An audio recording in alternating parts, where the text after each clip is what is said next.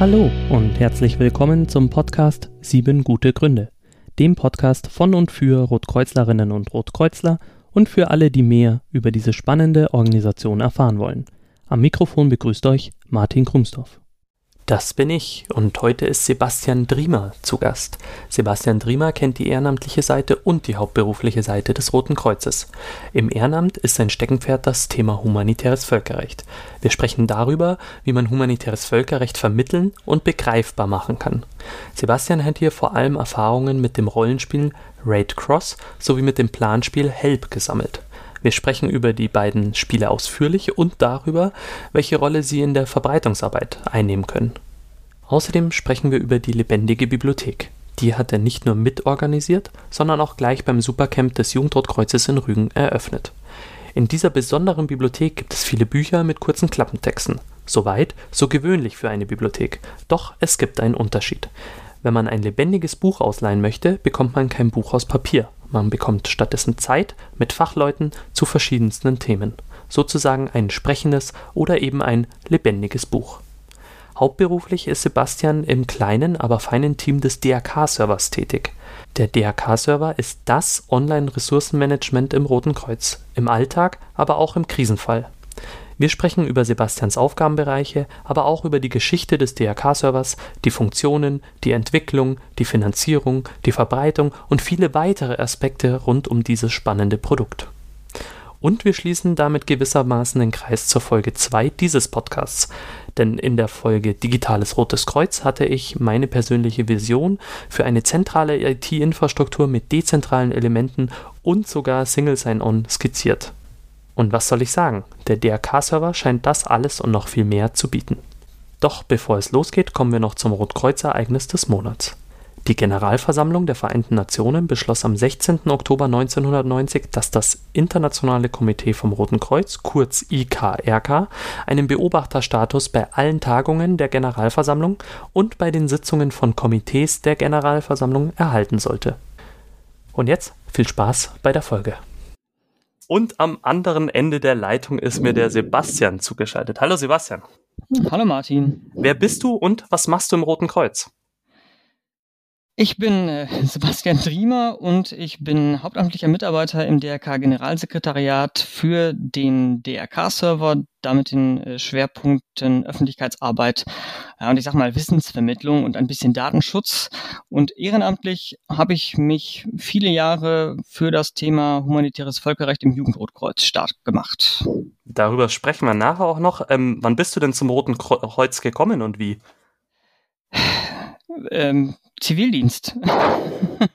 also äh, 2001, Oktober, äh, bin ich Zivildienstleister geworden beim Landesverband in Westfalen-Lippe. Also gar nicht mehr der klassische Weg als Gruppenkind oder so, sondern halt als Zivildienstleister. Die hatten dort das Body- und Gripsmobil, das gibt's ja auch in einigen Landesverbänden noch.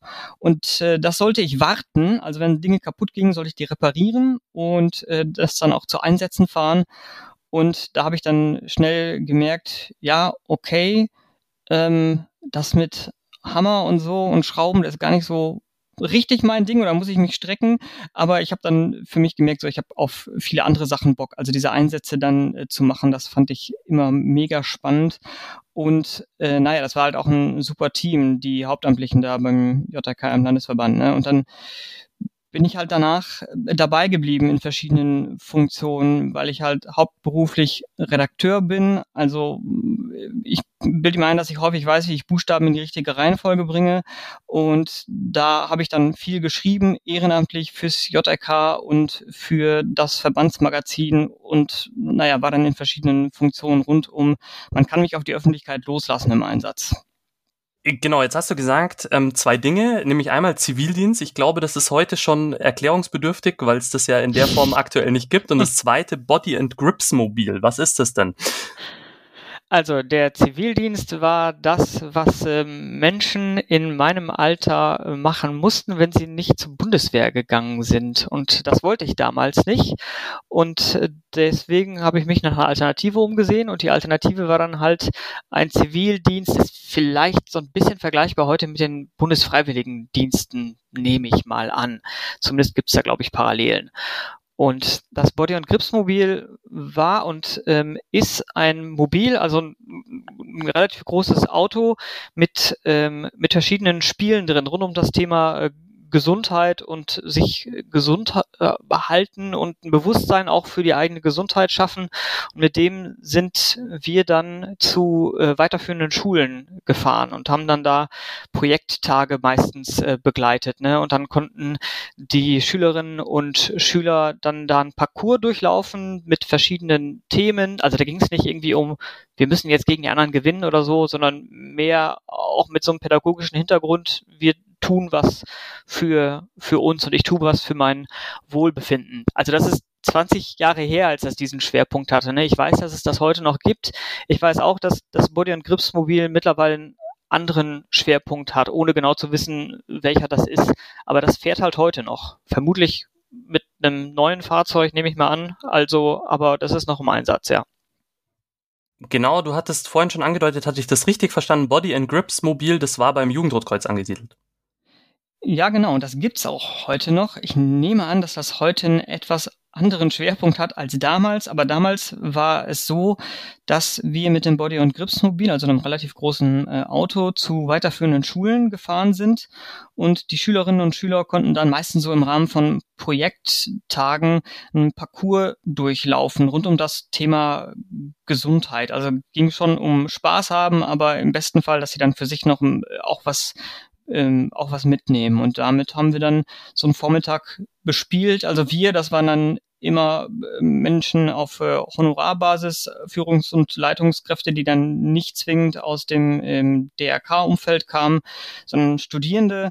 Und ich bin dann halt mitgefahren als Zivildienstleister, war am Anfang so ein bisschen Handlanger, aber bin dann auch schnell dahin gekommen, dass ich gesagt habe, oh, da habe ich auch, äh, auch Bock so. Und nach deiner Zivildienstzeit bist du dann sozusagen beim Roten Kreuz hängen geblieben.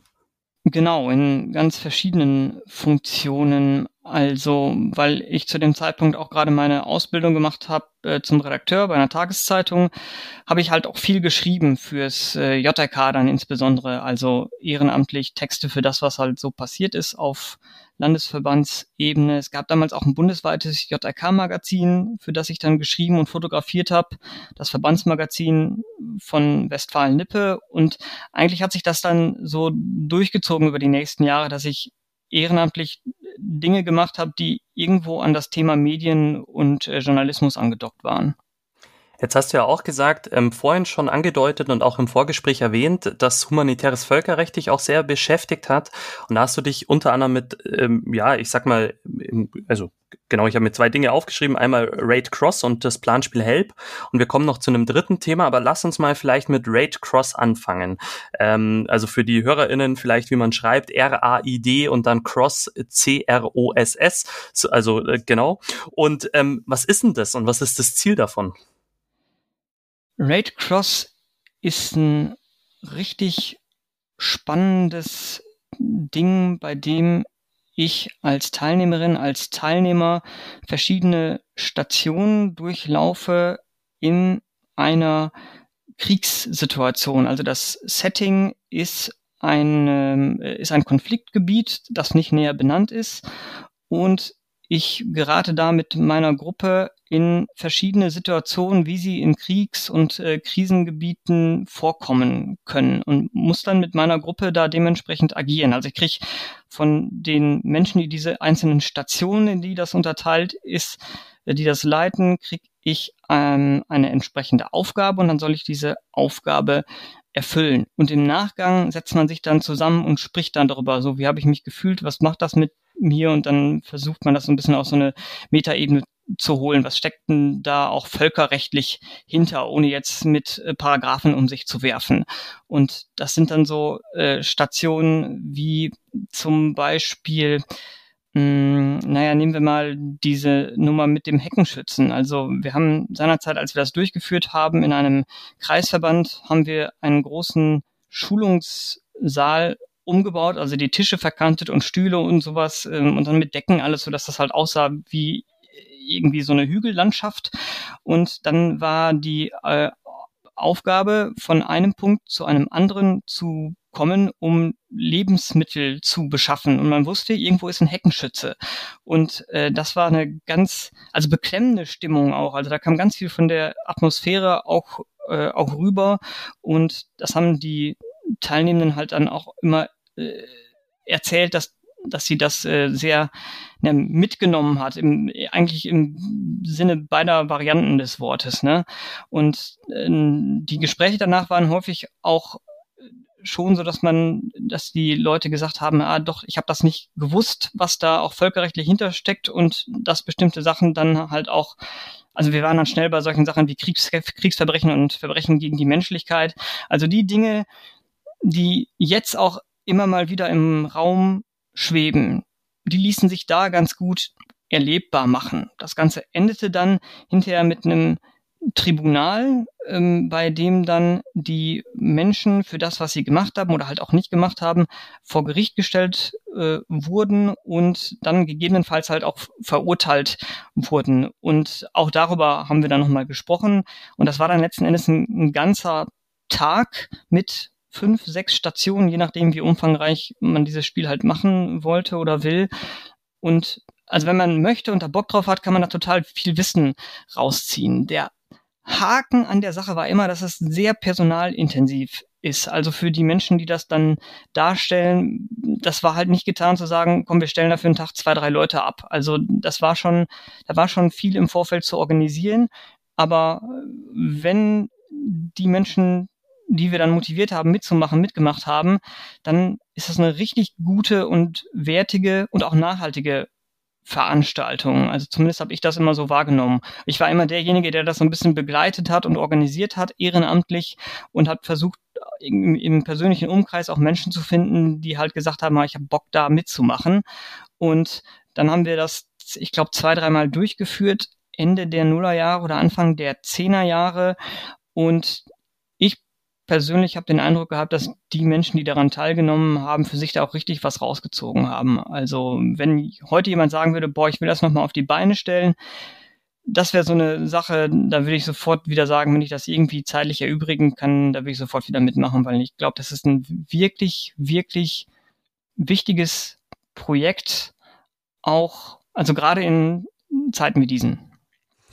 Äh, genau, du sagst es schon. Also Hintergrund ist, also wir nehmen ja jetzt auf im Oktober äh, 2022. Äh, es wird vielleicht HörerInnen geben, die die Folge ja erst in ein paar Jahren hören. Äh, Im Februar äh, fand der russische Angriffskrieg auf die Ukraine statt, der nach wie vor noch andauert.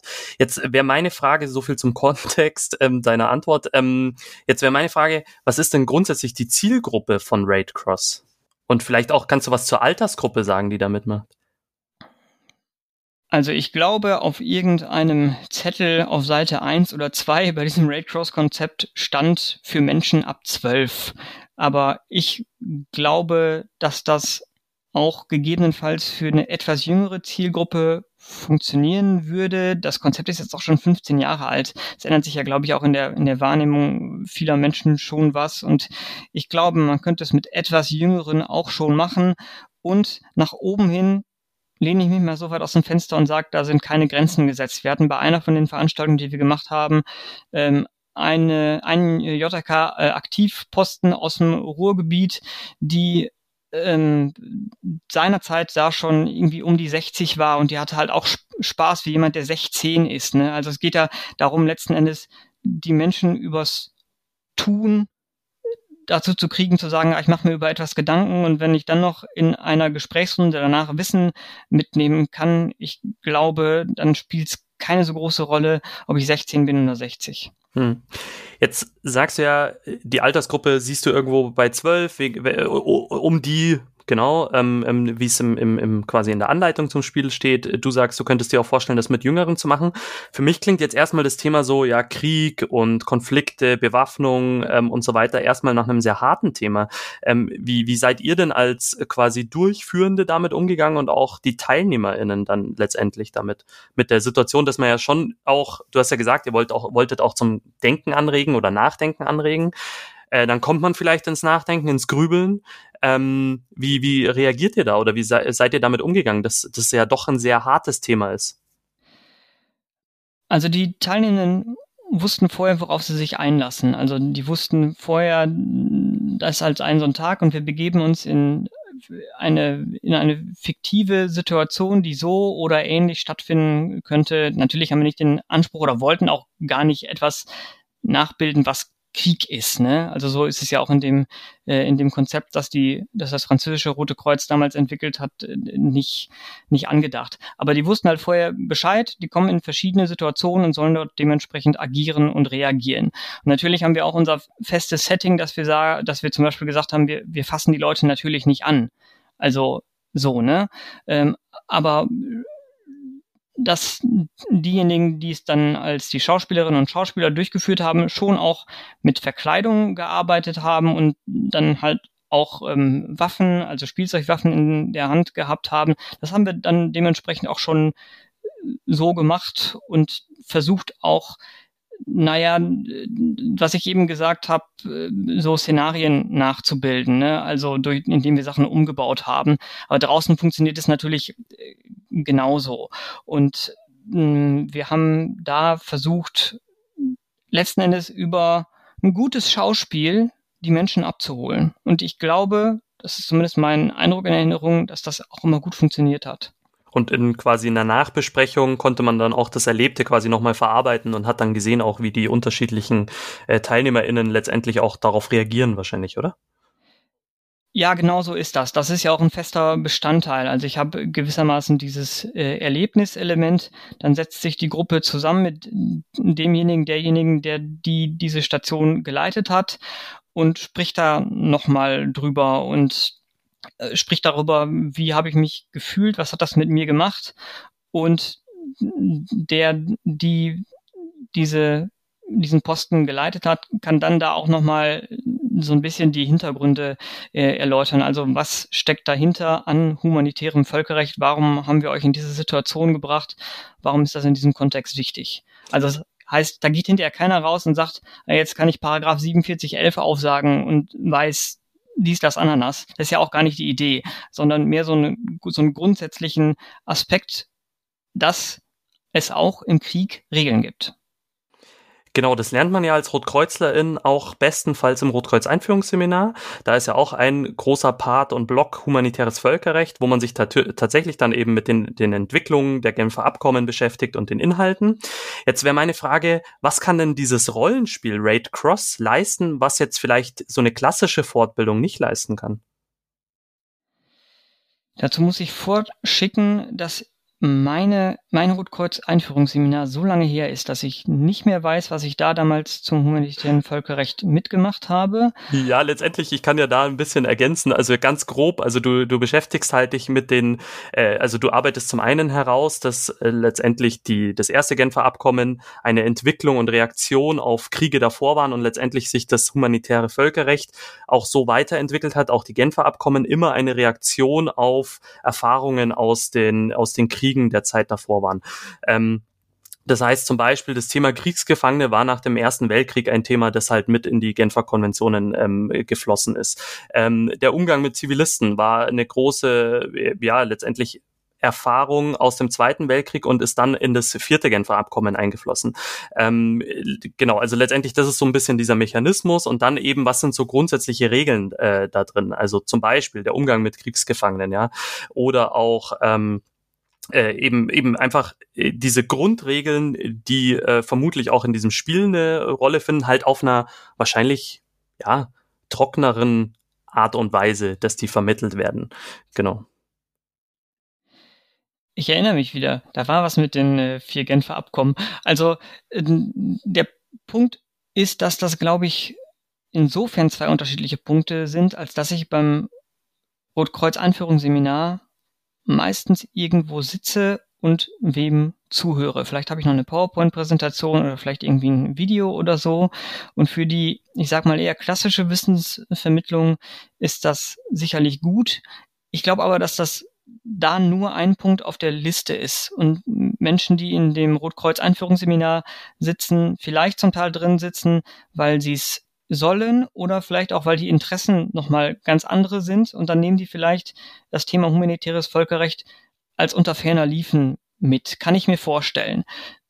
Wenn ich aber in so einem Setting bin wie bei Raid Cross, dann beschäftige ich mich nur mit diesem Thema und aber nicht aus der Paragraphensicht, indem ich die Paragraphen von unten nach, von oben nach unten durchgehe, sondern indem ich das selber erleben kann. Ich glaube, das ist mindestens so viel wert, wie sich hinterher nochmal mit den Paragraphen zu beschäftigen. Das brauche ich vielleicht aber auch gar nicht. Aber eine von unseren Kernaufgaben ist ja die, die Verbreitungsarbeit. Und ich finde, mit so einem äh, Spiel, ich finde, mit so einem Spiel kannst du halt richtig was reißen und nach meinem persönlichen Erfinden und nach meiner persönlichen Erfahrung viel mehr vermitteln, als wenn ich mir nur in Anführungszeichen einige Folien angucke. Und ich will jetzt überhaupt nicht denen zu nahe treten, die das Einführungsseminar konzipieren. Die werden sich über diese Folien auch Gedanken machen.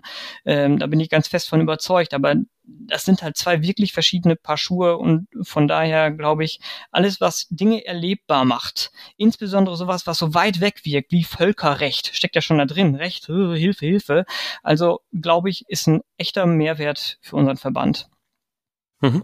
Ja, und vor allem kann ja auch ähm, tatsächlich das Spiel ja dann auch vielleicht ein, ein Feuer entfachen in den, in den TeilnehmerInnen, äh, sich auch mit dem Thema quasi noch intensiver zu beschäftigen und dann halt auch zum Beispiel sich solche Regeln dann auch mal durchzuarbeiten oder es kann in Vorbereitung auf Gruppenstunden sein, wo man sich dann damit beschäftigt oder umgekehrt. Also es kann ja, äh, kann ja ein Wechselspiel sein. Es muss ja nicht entweder oder sein, sondern letztendlich kann man ja äh, genau sagen, okay, wir beschäftigen uns jetzt zum Beispiel mit dem dritten Genfer Abkommen und äh, sprechen darüber, was darin über die Behandlung von Kriegsgefangenen geregelt ist. Und das kann dann zum Beispiel ja auch wieder eine Rolle spielen in diesem Rollenspiel Raid Cross eben zum Beispiel. Also bei mir war das genau so. Mein erster Kontakt mit Raid Cross war 2007 auf einem Pfadfinderlager in England. Und da hatten die äh, Franzosen gemeinsam mit den Schweizern ähm, halt dieses Angebot gemacht und ich war da als Teilnehmer. Und da habe ich gesagt, das ist ja so geil. Und dann bin ich halt an ähm, den Referenten damals im JK in Westfalen-Lippe rangetreten und habe gesagt, das will ich auch. Seh mal zu, dass wir dafür Material kriegen und lass uns das mal auf die Beine stellen. Also das, das ist der Moment, wo mich die, dieses Thema humanitäres Völkerrecht richtig gepackt hat. Mhm. Jetzt ähm, hast du das ja äh, durchgeführt und erlebt. Ähm, hast du vielleicht äh, Tipps für Menschen, die sagen, boah, das klingt spannend, ich will das jetzt, ich will das jetzt auch machen. Also ich werde natürlich die Spielanleitung, die man im Internet findet, verlinken in den Show Notes, aber darüber hinaus vielleicht so aus der praktischen Erfahrung ähm, heraus. Auch wenn es schon ein paar Tage her ist, ich weiß. ja, also ich kann mich erinnern, dass ich damals versucht habe zu ermitteln, was dieses ganze Material, was dazu notwendig ist, denn äh, kostet und habe dann selber versucht, so eine Kostenaufstellung zu machen. Ne? Also aber aus einer aus einer naiven Grundhaltung heraus, ne? Von wegen, ah, ich guck mal, was so für, ähm, für es gibt so einen Posten Artillerie, da soll man mit Tennisbällen auf Flaschen werfen. Da habe ich halt geguckt, ah, was kosten Tennisbälle? Und habe dann ähm, hinterher im Landesverband gesagt, so, wir brauchen, was weiß ich, 40 Tennisbälle, die kosten so und so viel. Und ähm, das heißt, ich habe da ein bisschen Zeit selber reingesteckt, um denen dann eine Kostenschätzung zu geben. Und dann habe ich gesagt, kauf das bitte. Und ähm, das hat dann auch ganz gut funktioniert, aber ich hatte auch einen sehr direkten Draht zu den hauptamtlichen Referenten im Landesverband beim JRK. Das war vielleicht, hat die Hürde vielleicht so ein bisschen niedriger gesetzt. Dann fand ich es echt herausfordernd, genug Menschen zu finden, die Bock haben, diese schauspielerische Tätigkeit zu übernehmen. Ne? Denn ich hatte hinterher, glaube ich, irgendwie 10, 11, 12 Leute aus dem JRK-Bekanntenkreis und auch so aus dem Bekanntenkreis, von denen ich dann gesagt habe, hättet ihr Bock da mitzumachen? Ich habe mit denen auch ein Vortreffen gemacht, aber halt ein Vortreffen in real life. Ne? Also wir hatten ja diesen ganzen Online-Kram und das war ja alles Neuland. Und äh, das heißt, das war dann im Vorfeld halt auch äh, zu tun und dann zu sagen, wer übernimmt welche Rolle, vielleicht müssen wir auch zwei Rollen und so übernehmen. Und dann habe ich, naja, halt, bin ich auf Ochsentour gegangen und habe einen Kreisverband gefragt, wo halt Menschen arbeiteten, die ich halt so auch privat kannte, ob die sich vorstellen könnten, ihre Räume da frei zu machen, damit wir das da machen können. Und das haben wir dann halt getan. Also lief ganz viel über, ich kenne schon Leute und die spreche ich mal an. Und zu dem Zeitpunkt war das noch relativ frisch, dieses äh, Pfadfinderlager, von dem ich erzählt hatte. Also brannte ich dementsprechend auch dafür und habe, glaube ich, mit, mit dem, ich will das unbedingt machen, die Leute halt auch motiviert zu sagen, ja komm, okay, wir gucken, was wir da möglich machen können. Und ähm, dann die Menschen zu kriegen, die halt auch tatsächlich als Teilnehmende mitmachen möchten, ist auch nochmal so ein Ding, weil wir ja ein Thema an die Menschen bringen möchten, was ja, ich habe es ja eben gesagt, erstmal weit weg wirkt und auch komplex wirkt. Wir haben es hier mit Recht, mit Völkerrecht, mit humanitärem Völkerrecht zu tun. Und viele sind vielleicht dann doch eher dabei zu sagen, ja, ich möchte vielleicht dann doch etwas machen, was eher greifbarer ist oder aus meiner unmittelbaren äh, Lebenswelt. Also die Herausforderungen unterm Strich waren, ähm, Menschen zu finden, die Schauspielern, Menschen zu finden, die teilnehmen und das Material zu finden. Und der Rest hat sich dann auch, na, wie so oft halt auch bei uns im Roten Kreuz dann auch ein Stück weit spontan ergeben am, äh, am Tag. Aber wir wussten schon an dem Vormittag, der Laden läuft. Meinst du jetzt auch so in Anbetracht der, der aktuellen Situation mit dem äh, Krieg in der Ukraine, ähm, vielleicht auch äh, vorausgeschickt, ähm, davor gab es ja auch schon bewaffnete Konflikte immer wieder und es äh, auch Kriege, ähm, die letztendlich ähm, bloß vielleicht nicht so in unserem Bewusstsein sind, weil sie halt nicht so nah äh, an uns waren und so direkte Auswirkungen auch hatten äh, auf äh, quasi unser Leben hier. Ähm, Genau, glaubst du, heute wäre es vielleicht einfacher, auch ähm, ja, Menschen dafür zu gewinnen, an diesem Spiel teilzunehmen, weil einfach auch der Bezug quasi irgendwie äh, leider näher gekommen ist? Ich wünschte, das wäre so. Ich glaube das offen gestanden nicht. Also leider nicht. Ich bin nach wie vor ein großer Verfechter von dem Thema humanitäres Völkerrecht fürs Jugendrotkreuz. Ich habe aus der Beobachterperspektive, ich bin jetzt ehrlicherweise schon eine Weile raus, nicht den Eindruck, dass das Thema humanitäres Völkerrecht genug gepusht wird. Das ist nicht nur ein Jugendrotkreuz-Ding, sondern ich glaube grundsätzlich ist meine Wahrnehmung, dass es sehr viel auf so einer, na, da setzen sich Juristinnen und Juristen zusammen und sprechen mal über das Thema behandelt wird. Und ich glaube, dass das genauso ins Bewusstsein der Menschen, auch der jungen Menschen und auch der Erwachsenen ähm, reingehört, dass wir der Verband sind, der dieses Thema humanitäres Völkerrecht den Menschen gut erklären kann. Und das sollten wir, glaube ich, nach meiner Wahrnehmung viel mehr sein. Dann könnten, könnte man sicherlich auch mehr Menschen für Raid Cross gewinnen. Also nicht nur für Raid Cross, sondern auch für die anderen tollen Projekte, die an das Thema Völkerrecht andocken, die es ähm, in La Landesverbänden gibt. Und ich glaube, also wenn ich mal so eine Vision habe, die hatte ich auch damals schon bei der, bei der Kampagne Was geht mit Menschlichkeit, dann wäre so meine Vision, dass wenn es mal wieder an das Thema humanitäres Völkerrecht kommt und das wird irgendwie in den Medien äh, thematisiert, dass die Medienschaffenden dann wissen, ah, warte mal, es gibt doch die vom DRK oder die vom, äh, vom wie heißt nochmal deren Jugendverband, Jugendrotkreuz oder so, ne? Die wissen das. Da können wir jemanden anrufen und äh, die das gut für den Alltag ähm, tauglich er, äh, erläutern lassen. Das ist so das, was so meine äh, Vision wäre, dass jeder und jede so ein Grundwissen hat über das äh, humanitäre Völkerrecht, wo es nicht darum geht, zu sagen, ich kann die vier Genfer Abkommen runterbeten oder ich kenne Paragraph 4711 auswendig, sondern äh, halt weiß, was das, was das bedeutet für jede und jeden Einzelnen. Mhm. Genau, ähm, ich habe mich im Podcast natürlich auch schon öfter mit dem Thema oder mit Themen, die damit zu tun haben, beschäftigt. Äh, das werde ich auch in den Shownotes verlinken. Wir haben einmal eine Folge gemacht, also ganz am Anfang, äh, die Folge Namenstag. Da ging es letztendlich um die sieben Rotkreuz-Grundsätze, die ja auf der internationalen Konferenz äh, 65, 1965 beschlossen wurden, auf der 20. internationalen Konferenz.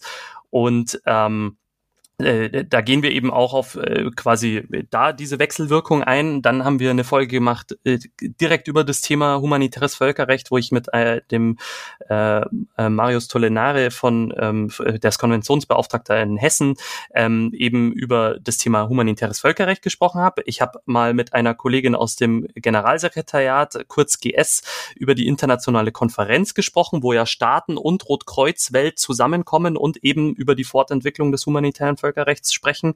Ich habe vor kurzem eine Folge gemacht zu autonomen Waffensystemen, die eine neue Herausforderung sind im humanitären Völkerrecht. Und ich habe eine Folge gemacht ähm, mit, äh, wo es um das Thema Kulturgutschutz ging, also wo letztendlich äh, es darum geht, dass ja auch es schützenswerte Kulturgüter gibt und die werde ich alle verlinken, ähm, genau, weil letztendlich da kann man auch eben verschiedene Aspekte, also humanitäres Völkerrecht, Völkerrecht insgesamt, ist ein ganz großer, großer Batzen, sage ich jetzt mal so salopp. Und ähm, das sind auf jeden Fall Folgen, die unterschiedliche Aspekte eben aus dem Kontext äh, aufgreifen. Du hast aber auch was gesagt ähm, und das möchte ich gleich als Überleitung nutzen, du hast das, ähm, die Kampagne Was geht mit Menschlichkeit vom Jugendrotkreuz angesprochen. Und da ist ja auch ein, warst an einem Beitrag beteiligt, der hieß Arbeitsgruppe Kampagne Lebendige Bibliothek. Äh, wechseln wir mal zu der. Worum geht's da? Es geht darum, dass Menschen Bücher sein können und von sich erzählen können. Also Menschen haben bestimmte Fachkenntnisse und können über diese Fachkenntnisse erzählen. Und wir haben überlegt, dass dieses Konzept lebendige Bibliothek, das haben wir uns ja auch nicht ausgedacht, das gab es schon, aber wir haben es halt umgebaut für die Auftaktveranstaltung der Kampagne auf Rügen vor einigen Jahren. Und da haben wir ein Angebot geschaffen, bei dem wir gesagt haben, okay, rund ums Thema Menschlichkeit können wir Fachmenschen kriegen, die zu bestimmten Themen was erzählen können. Und die haben wir dann gesucht und haben Klappentexte im Vorfeld äh, geschrieben zu solchen Buchtiteln wie Flucht nach Libertasia oder Trace the Face oder äh, du hast ja wohl die Tanne heiß zu ganz verschiedenen Themen rund um das Thema ähm, Menschlichkeit. Und dann haben wir mit den Fachleuten gesprochen und kurze Klappentexte geschrieben. So wie wenn ich in einen Buchladen gehe und lese mir mal eben die vier, fünf Sätze auf der Rückseite durch und denke mir, geil, dieses Buch kaufe ich. Sowas äh, haben wir vorbereitet. Und dann haben wir diese, äh, diese Klappentexte an verschiedenen Stellen ausgelegt im, äh, an dem Veranstaltungsort und wir hatten eine Bibliothek. Wir hatten ein Zelt und da hatten wir die, das äh, Fachpersonal und dann konnte ich da hingehen als Teilnehmerin, als Teilnehmer und sagen, ich möchte mir gerne die ENSA ausleihen, die das Buch JRK Goes DRK ist. Und dann habe ich mir die ENSA mitgenommen und das wurde dann dementsprechend äh, vermerkt und dann konnte ich mich mit Enza unterhalten über den Übergang vom Jugendrotkreuz zum Deutschen Roten Kreuz. Und sie hat dann aus ihrer Erfahrung als JRK-Leiterin äh, geplaudert und dann habe ich das Buch nach einer Stunde wieder zurückgebracht und dann konnte sich das jemand anders ausleihen. Und wir haben natürlich dazu geschrieben, ich darf dieses Buch nicht verknicken, ich darf keinen Kaffeefleck drauf machen, also so ähm, und die Idee war aber vom Grundsatz her, dass ich ein niedrigschwelliges Angebot habe, um mich mit Menschen im DRK auszutauschen oder Menschen, die mit dem DRK, mit dem JRK zu tun haben. Und wir konnten vorher überhaupt nicht abschätzen, ja, wird das wohl angenommen? Ist ja auch immer so, was ich nicht kenne, da bin ich vielleicht immer noch so ein bisschen zurückhaltend. Aber wir haben es gut promoted, unter anderem auch, weil wir an dem Veranstaltungsort äh, über 250 Bücher ausgelegt haben, wo wir äh, dieses Logo Lebendige Bibliothek draufgeklebt haben. Das war vorher auch eine Heidenarbeit, mehrere Tage, aber es hat sich gelohnt. Die Leute sind überall über diese Bücher gestolpert. Und wir hatten im Laufe dieser zweieinhalb, drei Tage 100 ausleihen. Und da haben wir überhaupt nicht mit gerechnet. Wir haben so gedacht, ja, wenn mal 10, 15 Leute kommen, dann ist das schon äh, fancy. Aber ähm, die haben uns die Bücher, also die Bücher in Anführungszeichen, zum Teil echt aus den, äh, aus den Händen gerissen. Und das war für uns eine richtig große Überraschung. Wir haben uns natürlich auch ein Bein abgefreut, ne, weil wir gesagt haben, ah, wie cool ist das denn? Dieses Konzept kommt an und es und es gab ja auch noch andere Angebote bei der Auftaktveranstaltung, ne?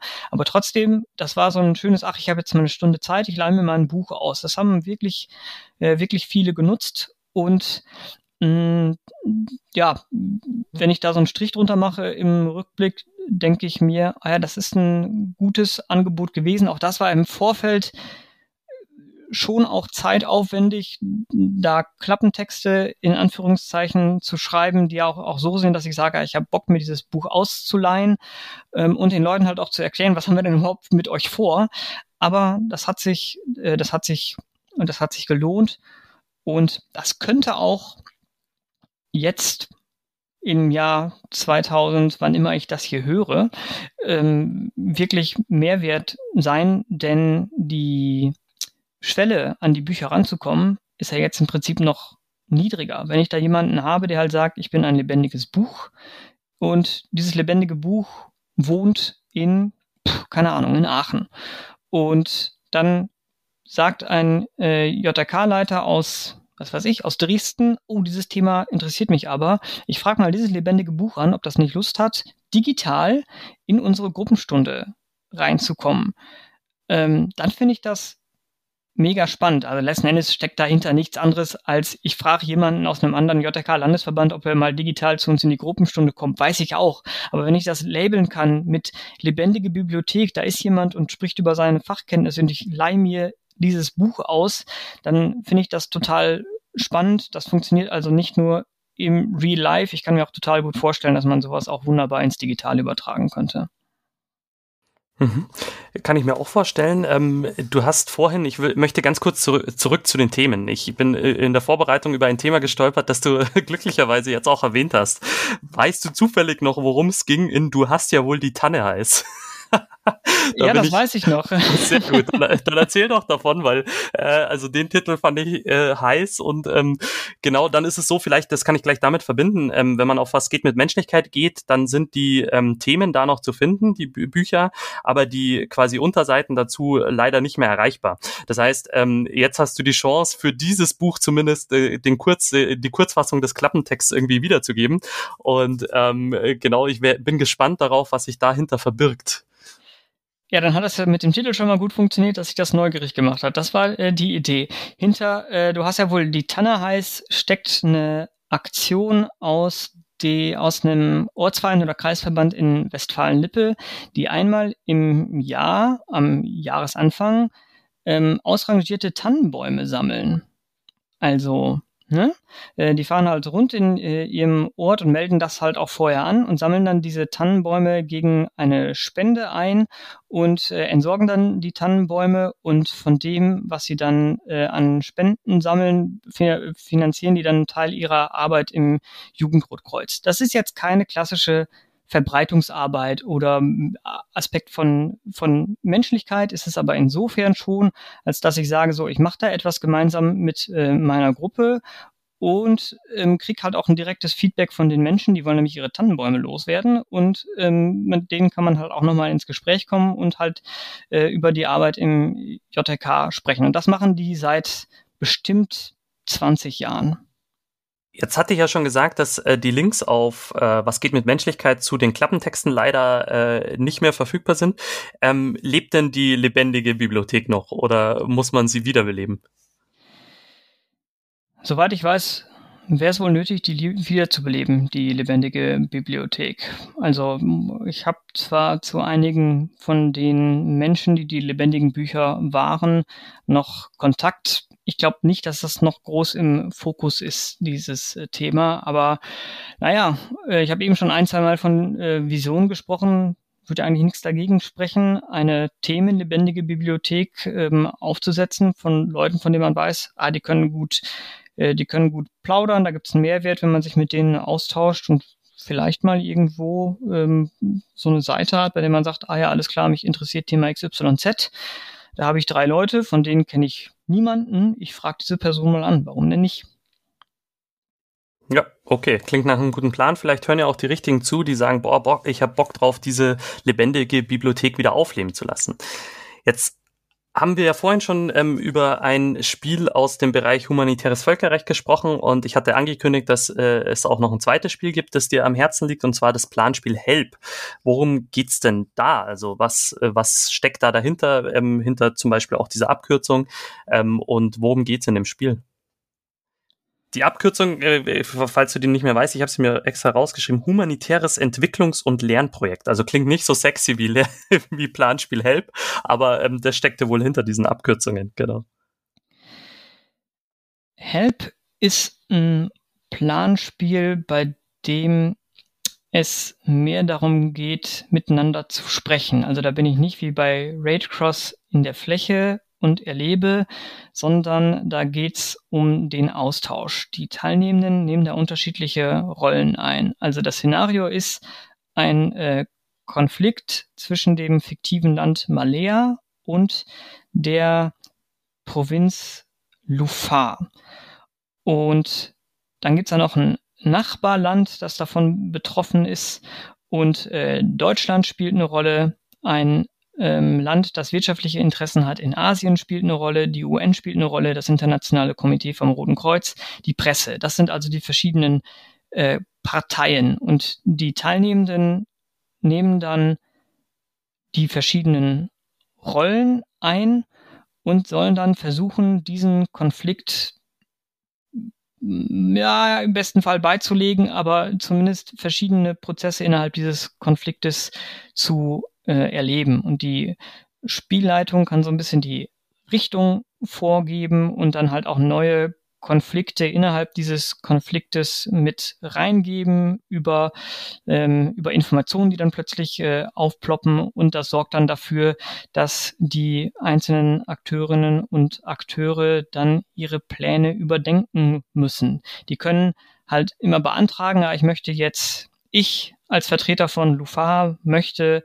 mit ähm, dem Internationalen Komitee vom Roten Kreuz sprechen oder äh, ich als Präsident des Landes Malea möchte mit der Präsidentin des Nachbarlandes Nongi sprechen. Dann wird das dementsprechend zusortiert und im Laufe dieses, äh, dieses Tages äh, können die Akteurinnen und Akteure dann mit unterschiedlichen Menschen Gespräche führen. Und die Idee ist, dass ich als Teilnehmerin, als Teilnehmer ein Gespür dafür kriege, dass es selten darum geht zu sagen, ich habe einfach nur einen Konflikt zwischen Partei A und Partei B, sondern dass das häufig viel größer ist, dass es Rattenschwänze gibt, dass es verschiedene Interessen gibt, dass auch wenn ich mich irgendwie vielleicht anstrenge zu sagen, ich will das vielleicht sogar befrieden, ähm, als eine bestimmte äh, Konfliktpartei, dass es gar nicht so, äh, so, so einfach ist. Und das ist sehr spannend zu beobachten, wie unterschiedlich die einzelnen Parteien damit umgehen, aber auch wie die einzelnen äh, teilnehmenden Gruppen damit, äh, da, damit umgehen. So. Ähm, was würdest du denn sagen, wie viele äh, SpielerInnen kann es denn bei dem Spiel geben und in welchem Alter sollten die denn sein?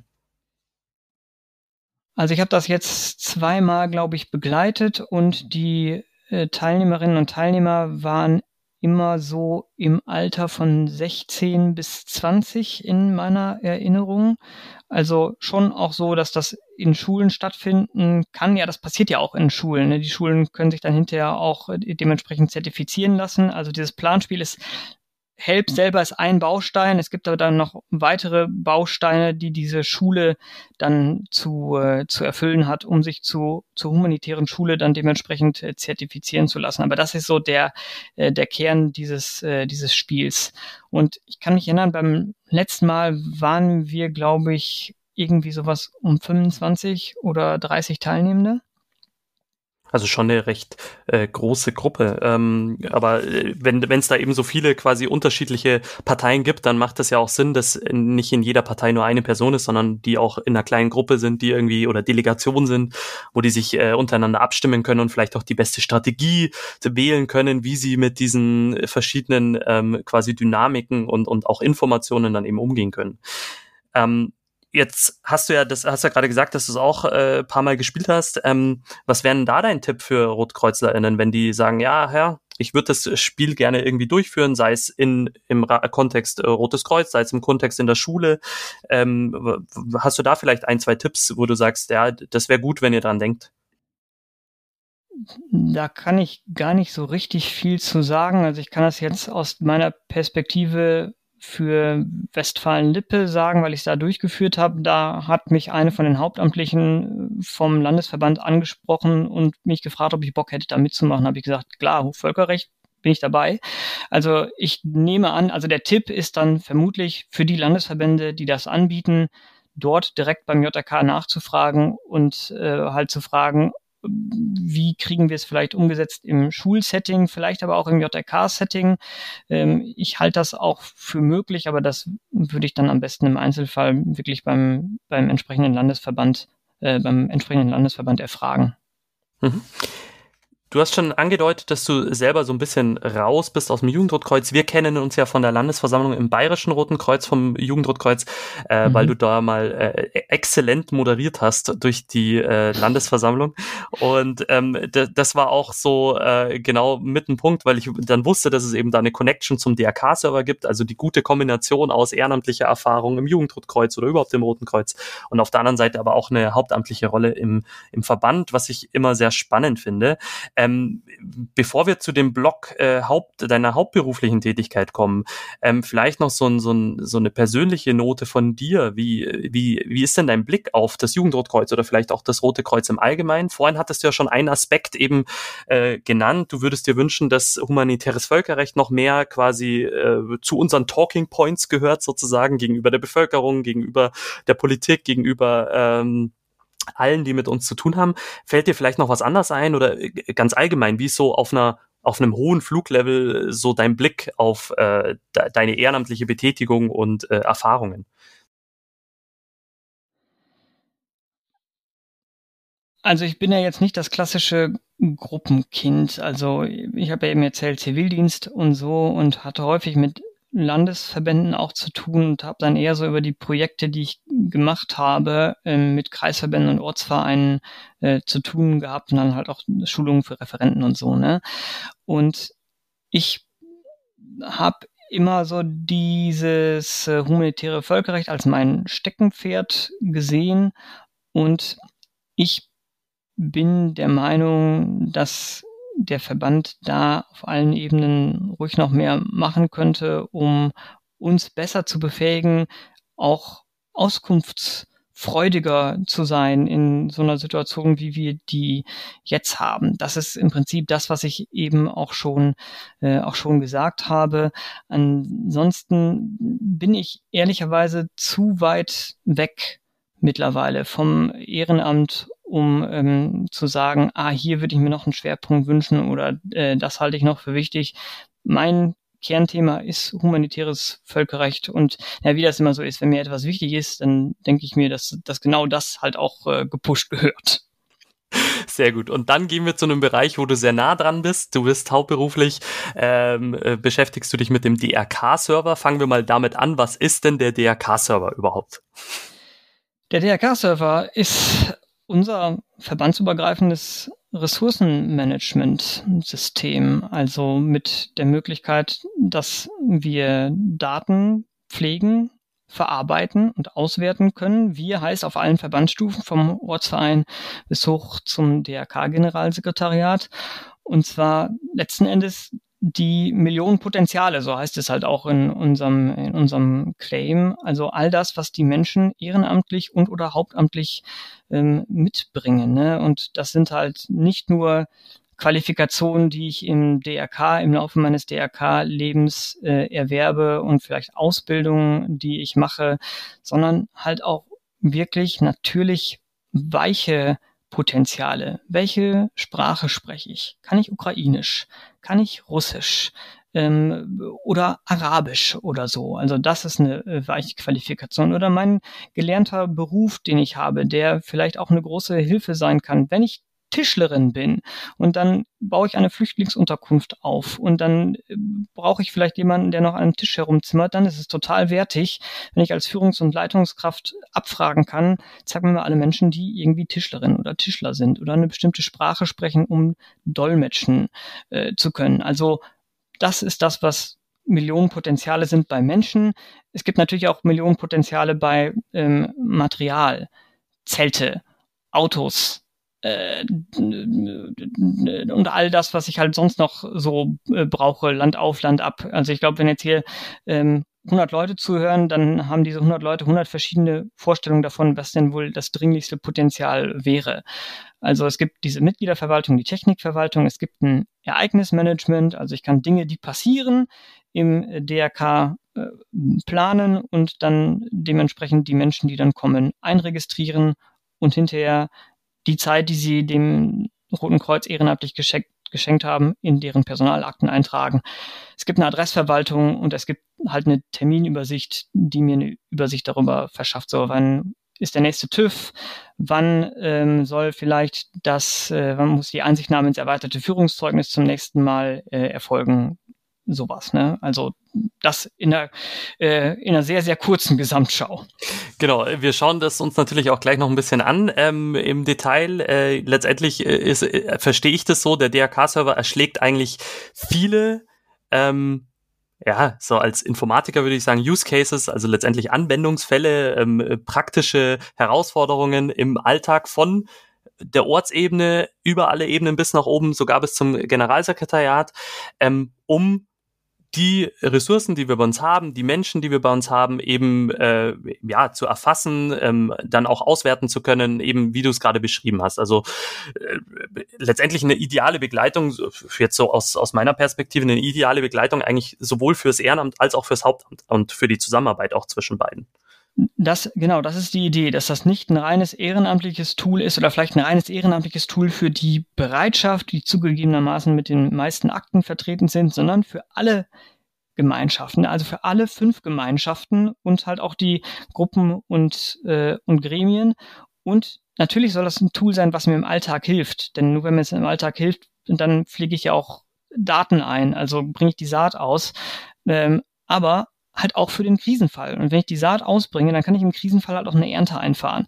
Und die ist nicht nur eine Ernte fürs DRK-Generalsekretariat, sondern da kann ich ja auch auf Ortsvereinsebene, auf Kreisverbandsebene, Bezirke, wo es sie noch gibt, auch noch auf Landesverbandsebene einen Mehrwert, äh, Mehrwert von haben. Und das ist halt die, äh, die Idee. Also ja, viele User Cases, die ich damit abdecken kann. Also wir haben sogar eine, auf der Webseite, die wir haben, haben wir eine so eine Seite, die heißt aus der Praxis. Da stehen alphabetisch sortiert, exemplarisch, was ich 60 oder 70 Fälle, die ich mir da ähm, ansehen kann. Gibt natürlich noch eine ganze Reihe mehr. Ist auch immer je nachdem, wie man so fragt, was ich halt brauche.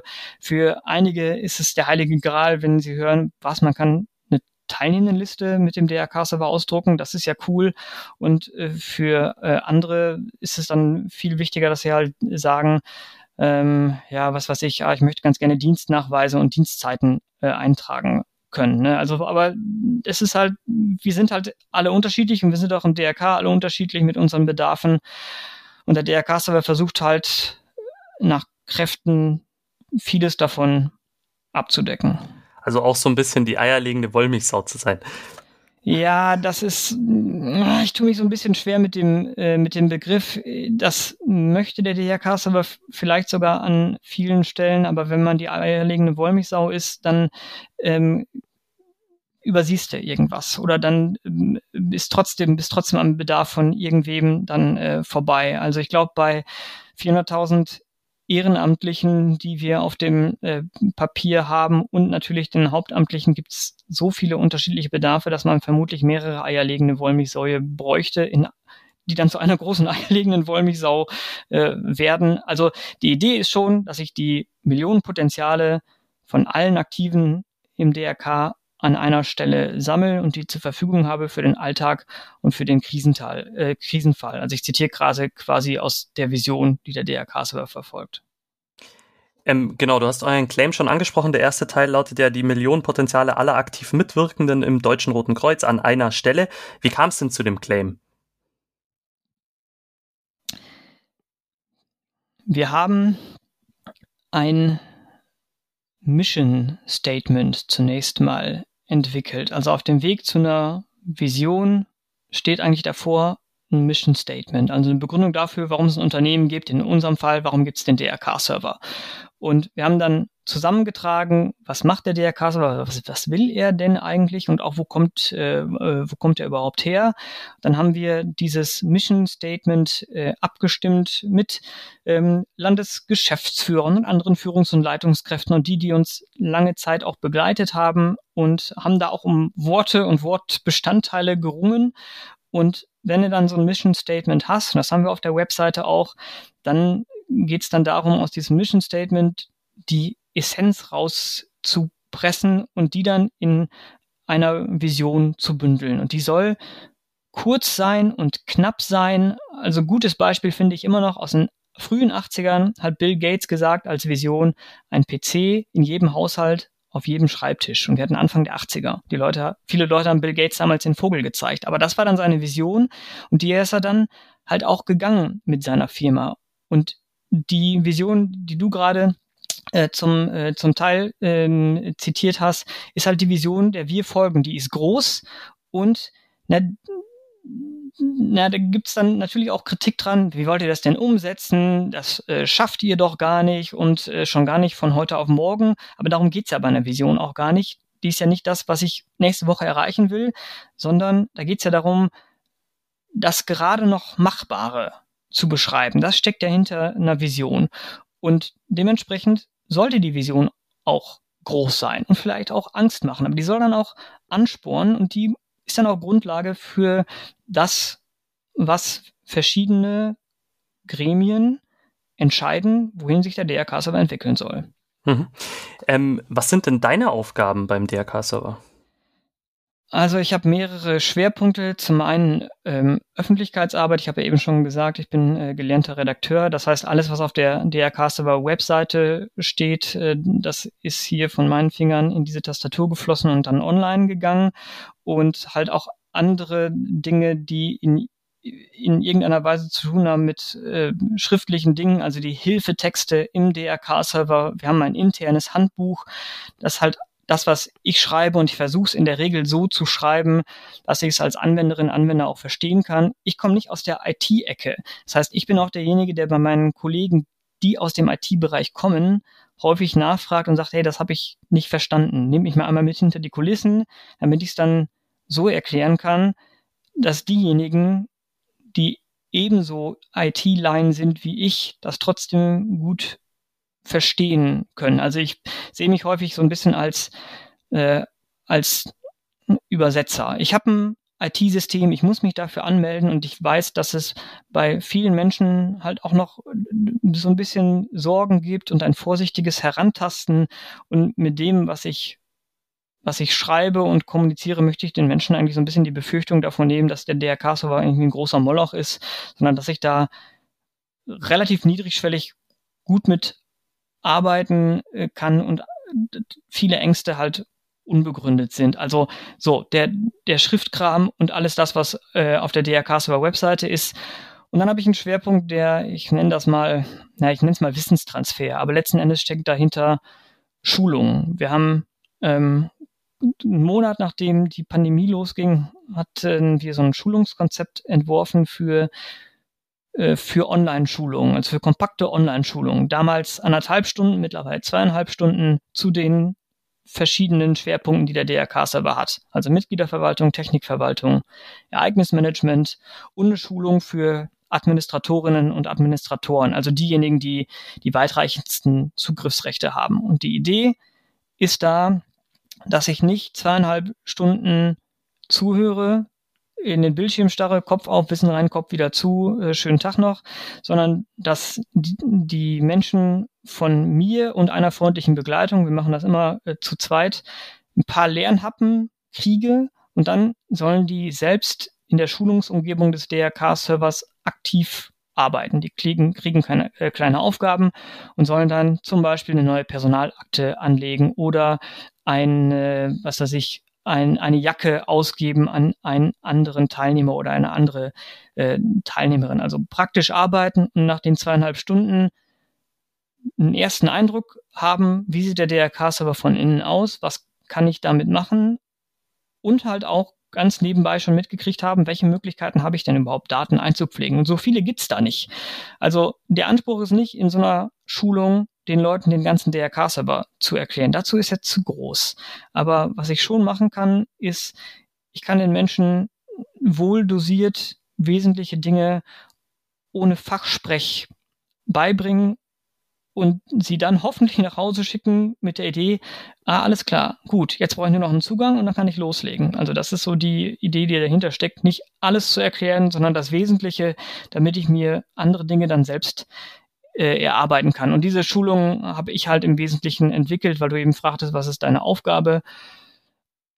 Und eine dritte Aufgabe ist äh, das Thema Datenschutz. Also ich bin kein Jurist, aber ich bin gewissermaßen die Schnittstelle, eine von den Schnittstellen zu unserem Datenschutzbeauftragten und versuche halt das, was äh, er vermitteln möchte, halt auch so zu übersetzen für die Anwenderinnen und Anwender, dass die halt auch diese Datenschutzthematik gut verstehen können, weil, na, das wissen wahrscheinlich die meisten, die hier auch, äh, auch äh, zuhören. Datenschutz ist immer so ein, so ein Ding, das kann schnell groß werden, das kann schnell unverständlich werden und auch da versuchen wir halt, das so runterzubrechen, dass ich sage, ah, ich kann, ich kann, ich kann das gut verstehen und für mich auch nachvollziehen. Mhm. Danke. Ähm, letztendlich äh, auf jeden Fall wichtige Aufgaben. Also gerade eben, die, was du sagst, äh, die Öffentlichkeitsarbeit, dass dieses gute Produkt ähm, auch weiter bekannt wird, ist äh, natürlich eine wichtige Aufgabe. Der zweite Teil, den du gesagt hast, äh, mit der Wissensvermittlung, den Schulungen, auch ein wichtiger Part. Eben, ich habe verstanden, äh, einmal äh, dass, dass ihr den Leuten die Angst nehmt vor dem System, man kann nichts kaputt machen und sie lernen dann als zweites eben so die Grundintention äh, vom DRK-Server und wie er funktioniert so in der in den Grundzügen. Und dann glaube ich, kann man sich also so so wirkt auch das, was ihr auf der Webseite schreibt, so wirkt es auch. Und ich konnte auch schon mal einen Einblick werfen in äh, diese Schulungsumgebung, äh, glaube ich, war das oder eine Testinstanz oder so. Ähm, der wirkt äh, dann schon recht klar und strukturiert, dass man dann mit eben so einer Schulung, glaube ich, danach ganz gut äh, ja, zum einen die Angst verloren hat und zum anderen dann sich da schon auch ent, ent, entlang hangeln kann. Ich habe in der Vorbereitung auch geschaut, ja, wie, wie kam es überhaupt zu diesem DRK-Server? Ich habe dann rausgefunden, korrigiere mich bitte, wenn es falsch war. Ähm, äh, dass, es, dass es 1998 schon die ersten Vorläufer davon gab im, im Landesverband Westfalen-Lippe, äh, wo Ehrenamtliche eben gesagt haben, ja, es braucht irgendwie so ein System für Nachweise von Ressourcen und so weiter. Und ähm, ich überspringe jetzt natürlich ein paar Dinge, aber letztendlich die Geburtsstunde 2004 äh, war vom DRK-Server und damals mit sechs Landesverbänden, die an den Start gegangen sind. Und was ich ganz spannend finde, seit 2022, also seit diesem Jahr, seid ihr Teil des Generalsekretariats. Wie kam es denn da davor. Davor wart ihr ja, glaube ich, auch ähm, beim Landesverband Westfalen-Lippe angehängt, oder? Genau so ist das. Ich mache kurz einen Schritt zurück, weil es gerade einen äh, Zahlendreher gab. Also 2014 ähm, ist das Geburtsjahr vom DRK-Server, aber du hast völlig recht mit sechs Landesverbänden und dann sind es halt nach und nach ähm, mehr geworden. Es gab ein Vorgängersystem, das ZMS, Zentrales Management-System. Der DRK-Server hat das gewissermaßen äh, abgelöst. Und wir sind seit Juli 2022 Teil des DRK Generalsekretariates. Und die Idee ist, dass wir den DRK-Server als unser gesamtverbandliches Ressourcenmanagement ähm, enger in den gesamtverbandlichen Strategieprozess auch einbinden können. Ne? Also der Bundesverband will die Weiterentwicklung vom DRK-Server mittel- und langfristig auch sicherstellen und die Idee ist natürlich, dass alle Landesverbände und auch der Verband der Schwesternschaften äh, Bock haben, halt äh, mitzumachen. Ich habe ja eben schon die Vision angesprochen. Und äh, die Idee ist halt, dass wir die Möglichkeit haben, den Nutzen des DRK-Servers im Krisenfall und in größeren Einsatzlagen erheblich zu erhöhen. Dafür müssen wir die Mehrwerte vom DRK-Server für den Alltag aber in den Gliederungsstufen noch konsequenter bekannt machen und das zentral zu steuern als Teil vom Generalsekretariat ähm, soll dabei helfen, dass wir diese Ziele auch mit einer gewissen Nachhaltigkeit dann verfolgen können. Mhm. Mittlerweile, also 2022, sind es äh, 15 von 19 Landesverbänden, die den DRK-Server nutzen. Ansonsten, auf, wenn man auf eure Webseite geht, dann steht da aktuell, dass eben Mecklenburg-Vorpommern noch nicht dabei ist, Thüringen nicht dabei ist, das Bayerische Rote Kreuz noch nicht dabei ist und der Landesverband Baden-Württemberg, wobei man da dazu sagen muss, für die Nicht-RotkreuzlerInnen vor allem, dass äh, da nochmal quasi einen Split gibt. Das Badische Rote Kreuz ist dabei, der Landesverband Baden-Württemberg ist noch nicht dabei. Ähm, warum nutzen noch nicht alle die Millionenpotenziale vom DRK-Server? Tja, das fragst du mal die Landesverbände, die noch nicht dabei sind. ja, ich habe es mir natürlich einfach gemacht. Ich habe mir gedacht, ich, ich frage gleich dich, wenn ich dich da habe.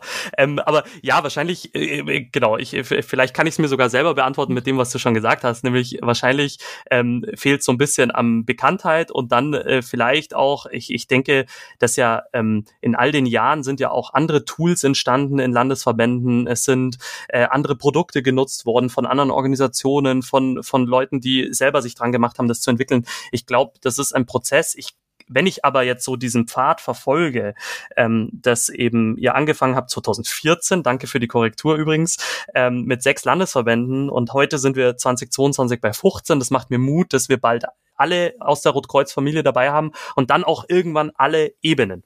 Weil, das wäre nämlich gleich meine nächste Frage, kann ich als Ortsverein oder ähm, als Ortsverein auch am DRK-Server teilnehmen, wenn mein Kreisverband zum Beispiel nicht dabei ist. Oder die nächste Stufe kann ich als Kreisverband am ähm, DRK-Server teilnehmen, wenn mein Bezirksverband in Bayern zum Beispiel oder in den anderen Landesverbänden dann der Landesverband nicht am DRK-Server teilnimmt. Oder ist es nicht möglich und es ist immer Voraussetzung, dass letztendlich der Landesverband äh, eine Rolle spielt äh, bei dem DRK-Server oder da irgendwie halt involviert ist sozusagen? Also mitmachen können alle Gliederungsstufen von allen Landesverbänden, die beigetreten sind. Das heißt, wenn jetzt der Landesverband, ich nehme jetzt wieder Westfalen-Lippe, weil ich von dort komme und der DRK-Server da seine Wurzeln hat, da der Landesverband beigetreten ist, können halt auch die nachgeordneten Kreisverbände und deren Ortsvereine ihre Daten im DRK-Server äh, pflegen. Und naja, das passiert halt unterschiedlich gut. Ähm, das äh, ist jetzt auch keine, kein Geheimnis, dass ich das erzähle, dass einige das sehr intensiv nutzen und andere das noch sehr stiefmütterlich. Und bei Landesverbänden, die halt noch nicht beteiligt sind, naja, es braucht halt diese Mitwirkung des Landesverbandes, dass der sich entscheidet, beim DRK-Server mitzumachen. Und ähm, dann können halt die nachgeordneten Gliederungen ebenfalls mit ins Boot. Was wohl geht für Ortsvereine, die jetzt sagen, ah, ich will aber mal schnuppern oder für einen Kreisverband, dann sollen die sich bei, äh, bei uns melden und dann machen wir äh, euch dann zumindest so einen Zugang zu unserer Schulungsumgebung. Da habt ihr dann fiktive Daten. Wir können auch die echte Verbandsstruktur anlegen, aber halt nicht komplett. Aber letzten Endes geht's ja darum, äh, ich, keine Ahnung, wenn ich der Ortsverein Eichstätt bin, äh, dann kann ich ja im Zweifel trotzdem mit dem Ortsverein Musterdorf arbeiten und dort dann dementsprechend Musterdaten einpflegen. Das Prinzip ist ja genau dasselbe und die Daten sind ja äh, weitgehend identisch mit denen im echten DRK-Server. Ne? Also für all diejenigen, die schnuppern wollen und auch für all diejenigen, die sagen, oh, ich komme aus einem Landesverband, der noch nicht mitmacht, will aber mal bei der Schulung mitmachen, ja, das geht natürlich auch. Also und auch dann ohne diesen großen Aufriss. Ich muss mich erst bei meinem Landesverband melden und der meldet das dann äh, an die Leute vom DRK-Server. Steht auch bei uns auf der Webseite. Wer Bock hat mitzumachen, meldet sich bei uns direkt äh, per E-Mail und wenn noch Plätze frei sind, dann ist man halt dabei. So. Jetzt ähm, waren wir ja vorhin beim Claim. Ich habe noch einen zweiten Teil mitgebracht, den ich kurz vorlesen will, nämlich es ist dein schnellster und zuverlässigster, intuitivster und sicherster digitaler Begleiter im Deutschen Roten Kreuz.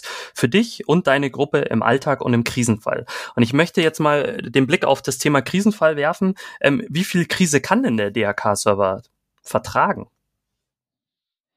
Tja, das hängt halt letzten Endes von der gesamtverbandlichen Datenlage ab. Ne? Also ehrlicherweise ist da noch Luft nach oben, aber nicht nur bei der Datenlage, sondern ich glaube ehrlicherweise auch bei der, bei den Funktionen. Also da geht noch mehr. Ich auch glaube, auch das ist äh, kein Geheimnis. Denn in Krisenlagen habe ich auch ganz, ganz unterschiedliche Bedarfe. Ein Landesverband möchte vielleicht wissen, wie viele Feldbetten stehen denn jetzt zur Verfügung bei uns im Landesverband oder in einem bestimmten äh, Kreisverband und dann möchte aber vielleicht ein Kreisverband äh, jetzt viel mehr zügig wissen, zeige mir alle Menschen, die, ich habe es eben schon angesprochen, vielleicht äh, Ukrainisch sprechen oder Russisch oder so. Also die Bedarfe sind da äh, total unterschiedlich und weil die Landesverbände nochmal andere Bedarfe haben als die Kreisverbände und ein DRK-Generalsekretariat nochmal anderen Bedarf in der Krise als die Landesverbände und äh, Kreisverbände, ähm, haben die nur eins gemeinsam. Und zwar, dass die eine verlässliche und einheitliche Datenpflege brauchen.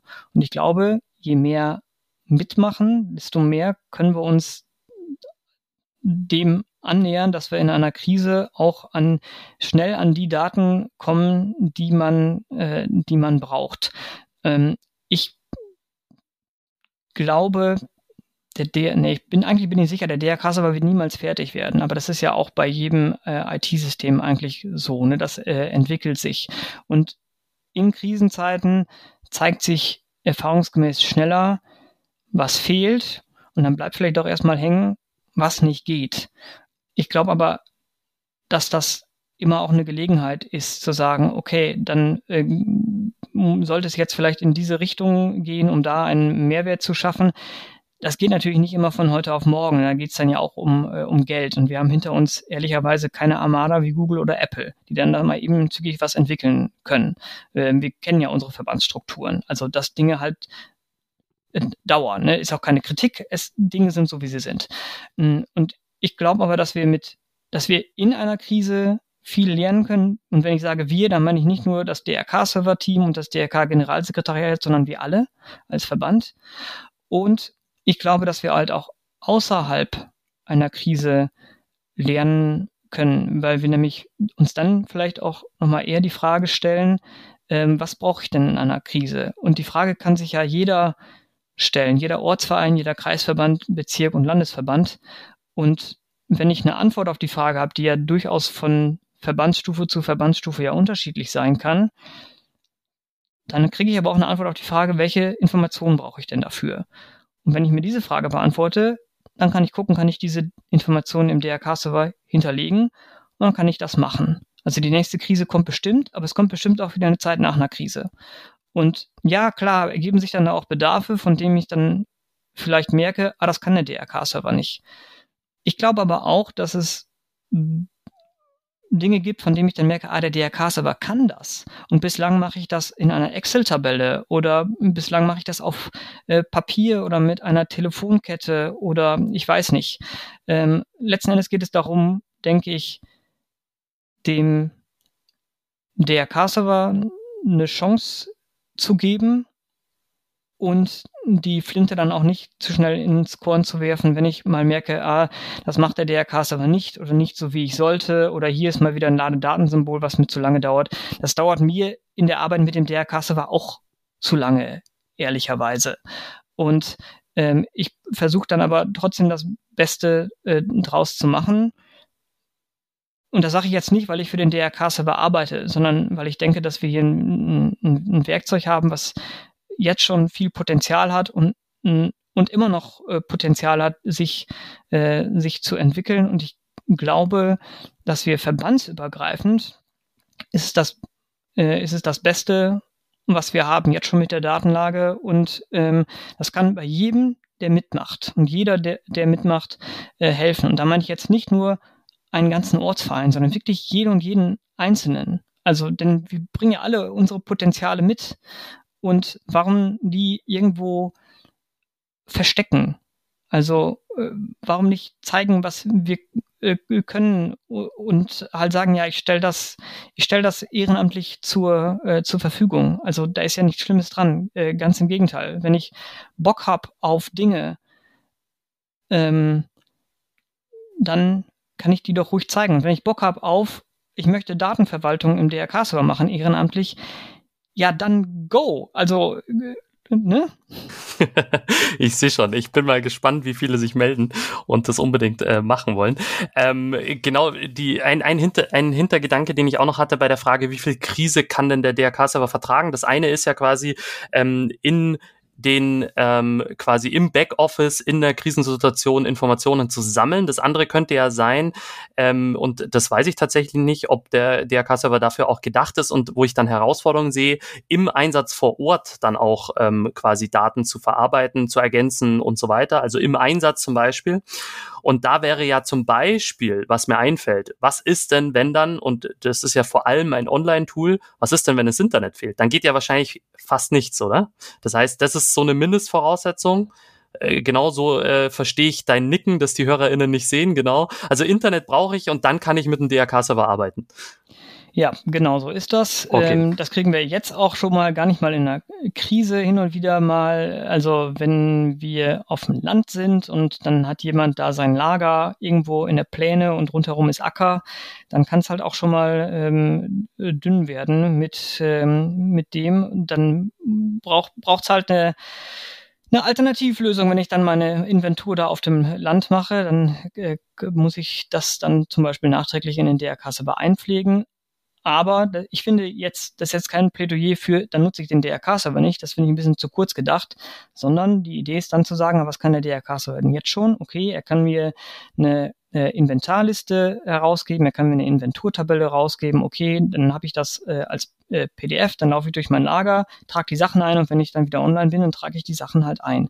So, also ne, als, äh, als ein Beispiel. Als Workaround für ähm, quasi Internet schlecht versorgte Gegenden. Soll es ja geben. Genau, habe ich auch schon gehört. Ähm, jetzt äh, weiß ich natürlich nicht, wir haben, deswegen war es ja auch wichtig, dass wir vorhin abstecken, was sind deine Aufgaben beim DRK-Server. Ich habe jetzt einen Blog, da geht es so ein bisschen um das Thema Entwicklung. Da einfach sagen, wenn du die, die Fragen einfach nicht beantworten kannst, kann gut sein, aber die haben mich einfach interessiert. Ich selbst bin ja Informatiker, deswegen habe ich da natürlich immer so eine Nähe und ähm, genau, da wird mich interessieren, ähm, äh, also genau, also du musst natürlich auch keine Geheimnisse verraten, aber äh, Fragen, auf die ich gekommen sind, die erste wäre zum Beispiel, was das Thema Entwicklung angeht, wie viele entwickeln denn bei euch mit und sind das Leute, die beim DRK, ähm, also beim Deutschen Roten Kreuz angestellt sind oder arbeitet ihr irgendwie mit externen Dienstleistern zusammen? Also wir selber im DRK-Server-Team sind aktuell zu viert, Schrägstrich zu fünft. Ne? Also ähm, meine Stimme hört ihr jetzt.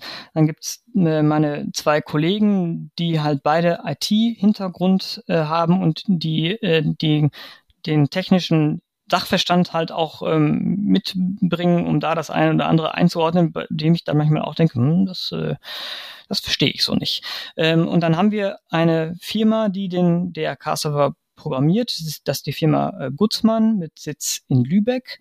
Und für die für die DRK-Server-App, die wir seit Anfang 2021 haben, haben wir mit der Firma Absolute aus Süddeutschland zusammengearbeitet. Und für die nächsten Projekte, mit denen wir jetzt gerade unterwegs sind, äh, haben wir halt die Firma ähm, Mogic aus Leipzig kommen die. Also ja, wir haben verschiedene Dienstleister, die, mit denen wir dann zusammenarbeiten. Und es ist nicht ausgeschlossen, dass wir halt für Projekte, die in Zukunft noch kommen, halt wiederum andere Dienstleister oder dieselben Dienstleister nehmen, um halt zu sagen, so, wir entwickeln das Produkt mit denen gemeinsam weiter. Also so. Okay, aber dann haben sich meine Anschlussfragen äh, wahrscheinlich auch schon erübrigt, außer ihr äh, wart damals oder seid es heute schon sehr modern. Ähm, vermutlich ist der DRK-Server nicht Open Source und wenn ich jetzt zum Beispiel aus dem Ehrenamt oder auch aus dem Hauptamt Leute hätte, die entsprechende Entwicklungserfahrung haben, die können nicht einfach an dem, an dem Code quasi ähm, mitwirken und dort zum Beispiel äh, Aufgaben erledigen, die anfallen, oder? Genau so ist das. Das ist nicht, äh, das ist nicht Open Source.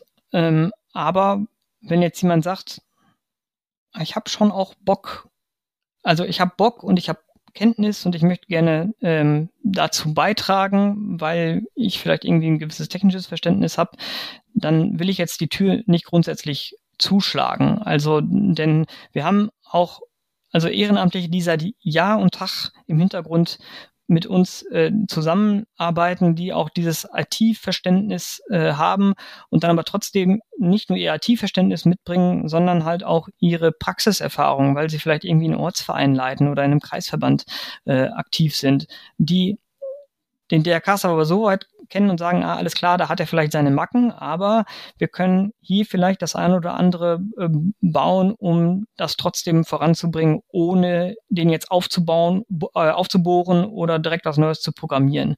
Also ganz praktisches Beispiel, wir haben einen äh, Ehrenamtlichen, der diesen Auswertungsbereich, also Auswertungen und Abfragen, die ich mir äh, erstellen kann, bearbeitet hat und ähm, hat dort Auswertungen geschrieben, die dafür sorgen, dass ich mehr rauskriege als nur Tabellen. Also solche Sachen wie ein Tischaufsteller für eine Kreisversammlung oder äh, Stimmzettel oder vorausgefüllte Dokumente zur Einsichtnahme ins erweiterte Führungszeugnis. Weißt du?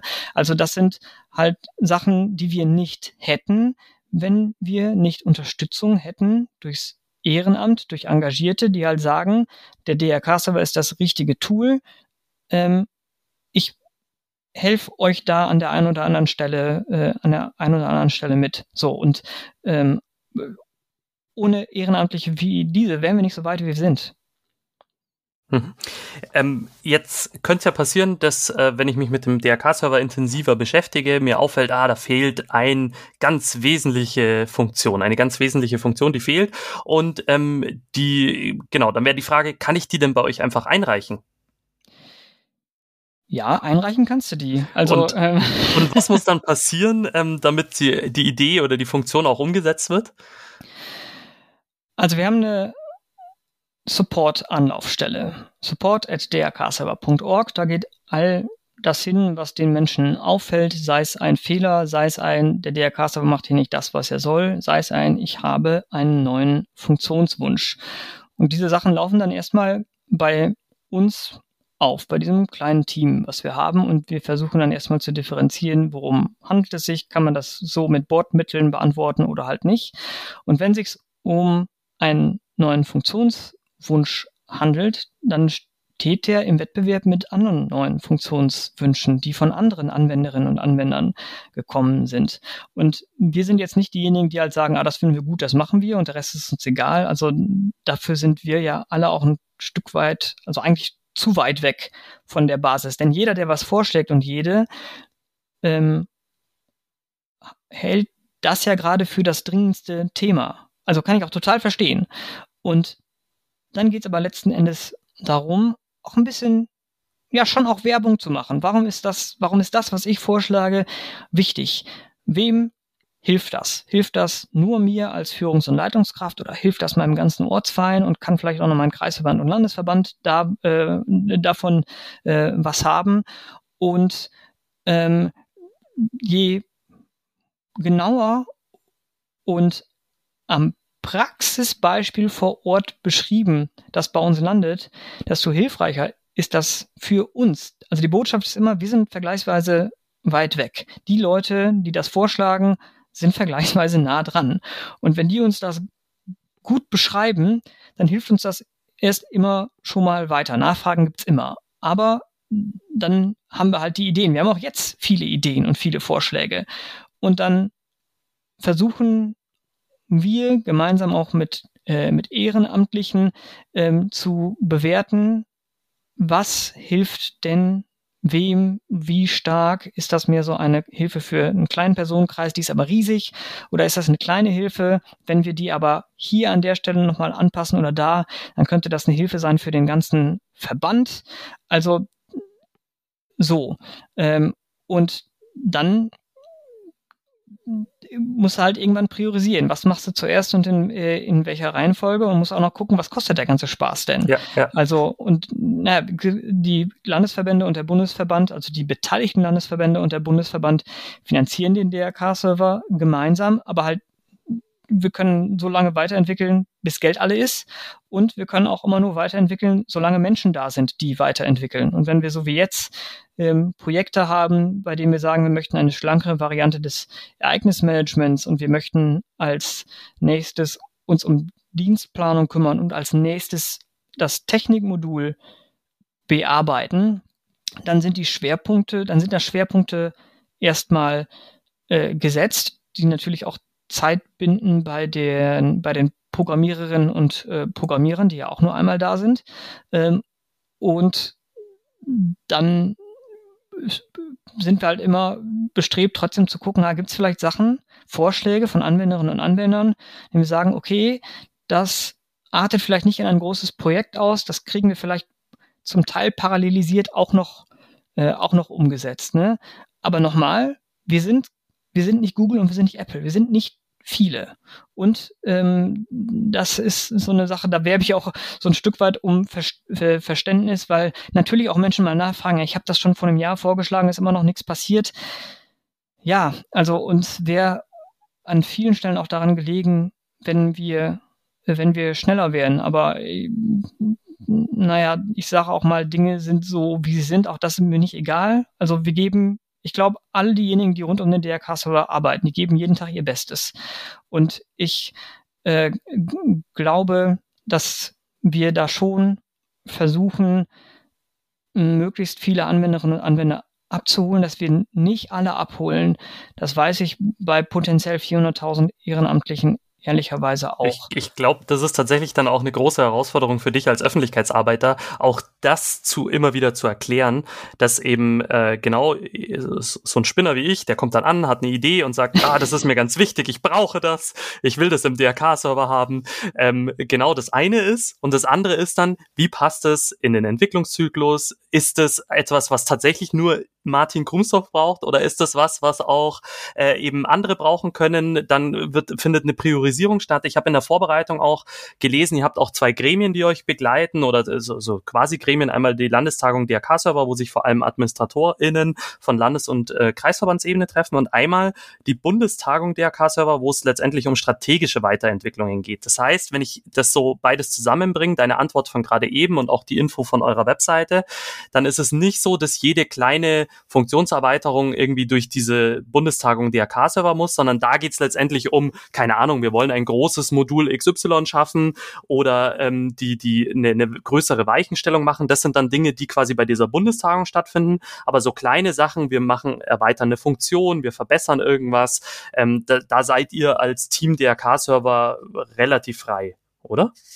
Die, genau, die Richtung, die Richtung stimmt. Wir sind im Moment noch mit der ähm, Bundestagung unterwegs, aber, und auch das ist eine Folge der Integration ins DRK-Generalsekretariat, die Bundestagung wird abgelöst werden durch zwei, äh, durch zwei andere Gremien, ein Gremien wird sich, ja, vereinfacht ausgedrückt, eher so mit dem finanziellen Aspekt äh, äh, beschäftigen, vielleicht auch so Punkt Strategie. Das andere Gremium, das soll mehr in die Richtung gehen, da sollen die äh, Praktikerinnen und äh, Praktiker hin, die dann auch für ihre Idee in den Ring steigen.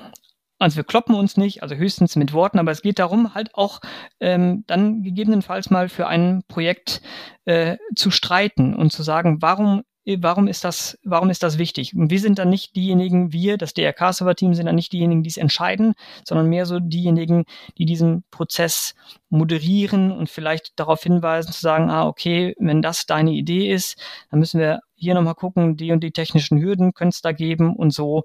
Also aber vom Grundsatz her soll das, was die Bundestagung vorher gemacht hat oder bis, bis zum Ende des Jahres 2022 noch tut, dann ähm, durch die zwei Gremien, äh, im Wesentlichen durch die zwei Gremien abgelöst werden. Und natürlich kommt der Input aber auch immer noch von den Anwenderinnen und Anwendern, die, wir haben eben darüber gesprochen, die das Ticket schreiben, die halt sagen, das wäre gut, wenn wir das hätten.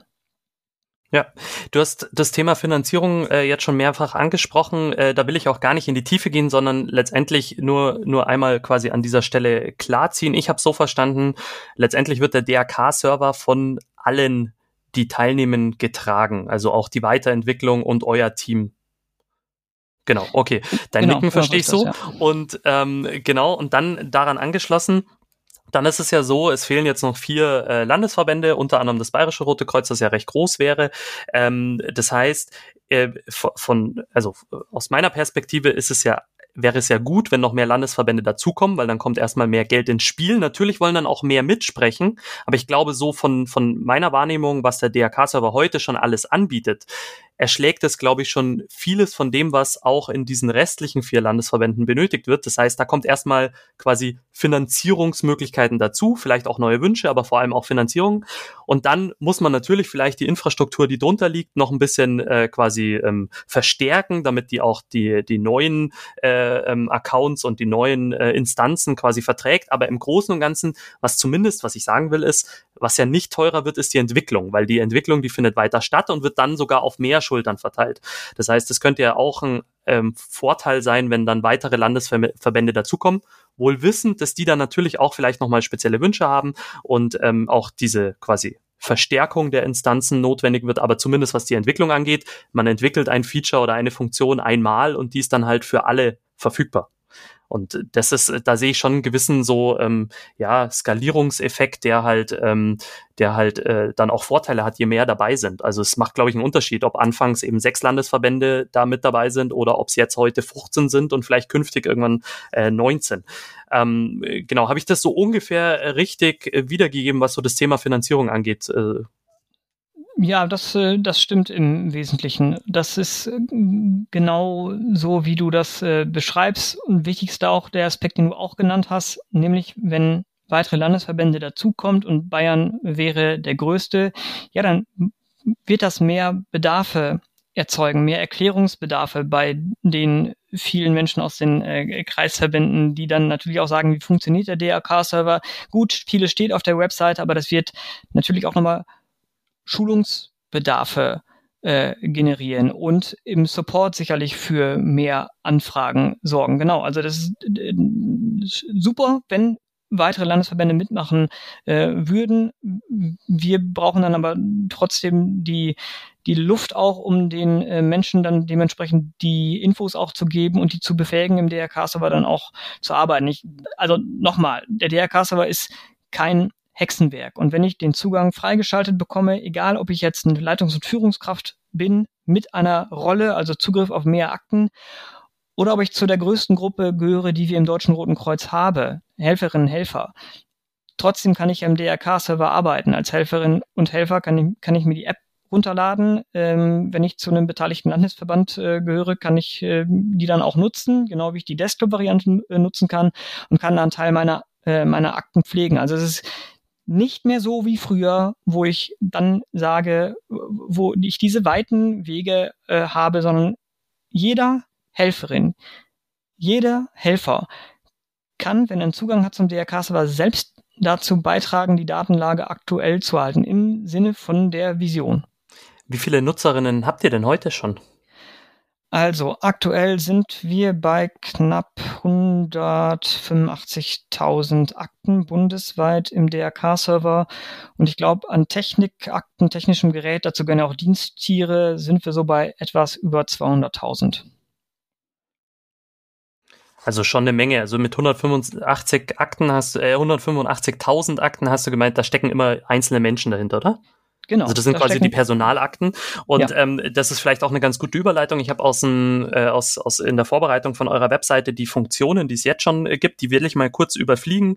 Ähm, Mitgliederverwaltung, also letztendlich auch die Möglichkeit, äh, als Helferin einen Teil der Akte selbst quasi zu aktuell zu halten. Das heißt, wenn ich eine Adressänderung habe, kann ich die dort erfassen und mein zum Beispiel Bereitschaftsleiter oder Gruppenleiter oder Ortsvorsitzender in der Wasserwacht ähm, kann dann eben, äh, hat dann noch einen größeren Zugriff und kann dann eben Fortbildungen Daten eintragen und so weiter. Genau. Dann der nächste Teil Technikverwaltung, das ist so alles, was irgendwie mit Fahrzeugen, Funkgeräten, ähm, äh, Einzel- und Mengenartikeln zu tun hat. Also ich, ich vermute, da geht's bis hin zur Möglichkeit, einzelne Verbandspackel zu erfassen, sozusagen, oder? Ja, ganz genau. Also will, Einzel Einzelgeräte ist vielleicht alles, wo du irgendwie eine Prüfung für brauchst und Mengenartikel, Pflaster, Spritzen, okay. Feldbetten, Mullbinden. Und ich sehe sogar Diensttiere, das ist ja auch spannend. Also quasi ein Rettungshund, den ich, äh, den ich dann dort auch erfassen kann, äh, dass der eine bestimmte Ausbildung hat und bestimmte Fähigkeiten und äh, dann kann ich das auch da quasi im, in, in der Technikverwaltung erfassen. Genau, ja, der, genau. Es ist in der Technikverwaltung. Ich sage das jetzt auch nochmal hier in Anführungszeichen. Die Idee ist, dass ich dann dieses Diensttier im DRK-Server habe als Akte und ich kann es verknüpfen halt mit der Akte der Besitzerin oder des Besitzers. Ne? Und da kann ich auch wieder Werbung machen. Ich habe auch schon mal mit einer äh, Kollegin gesprochen, die eben bei der Rettungshundestaffel ist, auch eine hörenswerte Folge, die dann eben so ein Diensttier aus der Technikverwaltung eben auch hat und trainiert und mit dem zusammen lebt und äh, ähm, genau tolle Arbeit leistet. Dann Ereignismanagement hast du heute auch schon mehrfach drüber gesprochen. Ähm, das äh, genau, ihr schreibt, was im DRK so passiert, kannst du über das Ereignismanagement abbilden, von der Planung bis zu den Dienstzeiten. Also ich stelle mir vor, ich kann zum einen Veranstaltungen damit organisieren, aber auch zum Beispiel Dienst Dienste. Ähm, hast du irgendwie noch andere Beispiele, die, die, die man darunter vielleicht verstehen könnte? Naja, wir haben es damals so geschrieben, ne, weil es so ist, ne, was im DRK so passiert. Das kann halt alles sein, von der äh, Ausbildung ähm, bis hin zum Dienstabend oder der JRK-Gruppenstunde oder dem Meeting vom Kleidershop der Wohlfahrts- und Sozialarbeit. Also letzten Endes alles, von dem ich sage, es lohnt sich, die diese Information zu erfassen und es lohnt sich, die Stunden, die die Mitwirkenden damit dem DRK schenken, dann hinterher in deren Personalakten einzutragen. Das ist ja auch letzten Endes kein Selbstzweck, sondern halt auch eine Frage von Wertschätzung, finde ich. Mhm. Ähm, die, die nächste Funktion, die ich mir rausgeschrieben habe, ist das Thema Adressverwaltung. Wichtige Adressen mit den Ansprechpersonen legst du hier an. Das, äh, dann kannst du sie zum Beispiel auch für Serienbriefe oder Ereignisse nutzen. Was ich auch schon mal spannend finde, dass ihr das da auch gleich erwähnt. Eben dieser Mehrwert. Wir hatten vorhin drüber gesprochen, über viele, die eben, eben dann noch mit Excel-Listen oder selbst gebastelten Access-Datenbanken oder dergleichen arbeiten. Und hier quasi auch schon die Möglichkeit, eben die Daten, die man schon erfasst hat, aktuell zu halten und dann aber auch gleich zu verwenden in verschiedenen ähm, Funktionen und, und, und Zwecken. Das ist äh, natürlich äh, genau alles, was das Herz begehrt. Abfragen, also letztendlich, was ja auch oft passiert, ähm, Abfragen, äh, Statistik, äh, um sprechfähig zu sein gegenüber der Politik, aber auch gegenüber anderen im Verband, aber auch eben, was wir vorhin gesagt hatten, im Krisenfall zum Beispiel, wie viele Menschen habe ich eigentlich in meinem Kreisverband, die Ukraine sprechen können, die dolmetschen können in der aktuellen Situation, wie viele Menschen habe ich, die eine bestimmte Fähigkeit oder Ausbildung mitbringen aus ihrer hauptberuflichen Tätigkeit oder aus anderen Hobbys, ähm, also auch eine ganz äh, spannende Möglichkeit, glaube ich, ähm, eben dann die Daten, die da sind, nicht nur zu lagern, sondern auch zu verwenden und daraus eben einen Mehrwert zu generieren. Also zu sagen, ja, ähm, man findet die Informationen, die man eben für einen bestimmten Zweck halt dann auch braucht. Also die, alles, was rund um Auswertung und Exporte ist, ist gewissermaßen die Ernte und das, was du vorher gesagt hast, ist die Saat. Genau, und ähm, dann, der, das letzte, was ich auf der Webseite gefunden habe, ist das Thema Terminübersicht. Das hattest du vorhin schon angesprochen. Äh, TÜV-Termine, Chargenablauf, Ehrungen ähm, eben dann für Mitglieder und Nachweise verschiedenster Art und das dann äh, auch noch schön in einer Terminübersicht zusammengefasst. Ich habe mich gefragt, was kann der DRK-Server noch? Weil ein Punkt vielleicht habe ich ihn überlesen. Ähm, ein Punkt hat, äh, über den bin ich nicht gestolpert. Vielleicht war ich nicht gründlich genug, nämlich das Thema, du hast es vorhin angesprochen, Gremien. Und dann wäre zum Beispiel aus, aus meiner Perspektive, gibt es sowas, ähm, äh, ein Modul, mit dem ich zum Beispiel eine Tagesordnung für eine Sitzung, ähm, zum Beispiel des Kreisausschusses im Jugendrotkreuz im Kreisverband ähm, planen kann und dann da zum Beispiel meine Tagesordnungspunkte ähm, hin und her schieben kann, anlegen kann und so weiter. Äh, du schüttelst den Kopf, das heißt, das gibt es noch nicht. Das gibt es noch nicht. Ich setze jetzt auch mal das noch in Klammern, weil das nichts ist, von dem ich jetzt sage, okay, das planen wir oder ich hätte mal ein Ticket dazu oder eine Anfrage bekommen, ähm, dass so eine Entwicklung in diese Richtung äh, gewünscht ist. Also das ist im Moment äh, nichts, von dem ich sage, das wird bei uns auf dem Zettel stehen.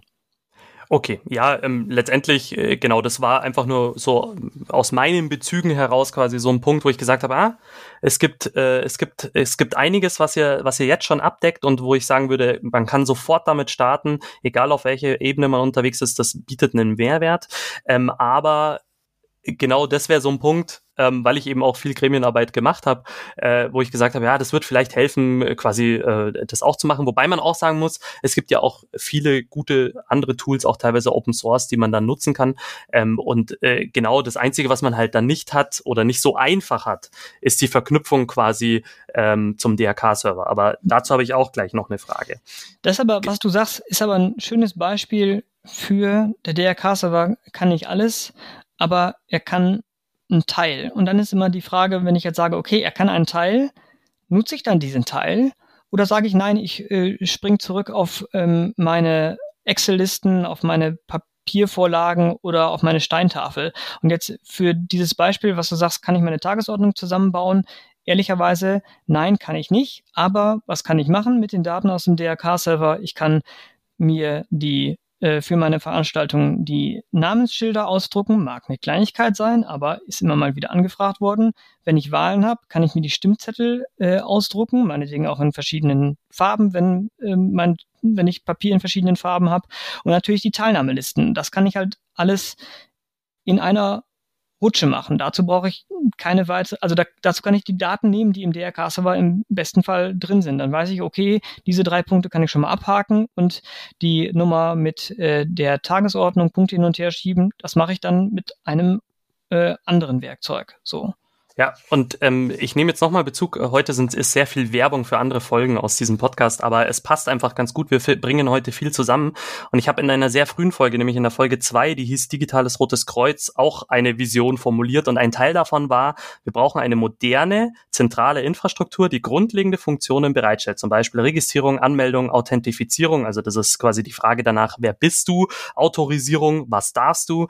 Ähm, und äh, Single Sign-On. Sie soll aber auch dezentrale Erweiterung Erweiterungen zum Beispiel durch Kreisverbände, Einheiten auf Ortsebene ermöglichen. So, ich habe in der Vorbereitung gesehen, ihr habt auch die Funktion einer eines Single Sign-On, das heißt, ähm, ihr nennt es DRK Server ID.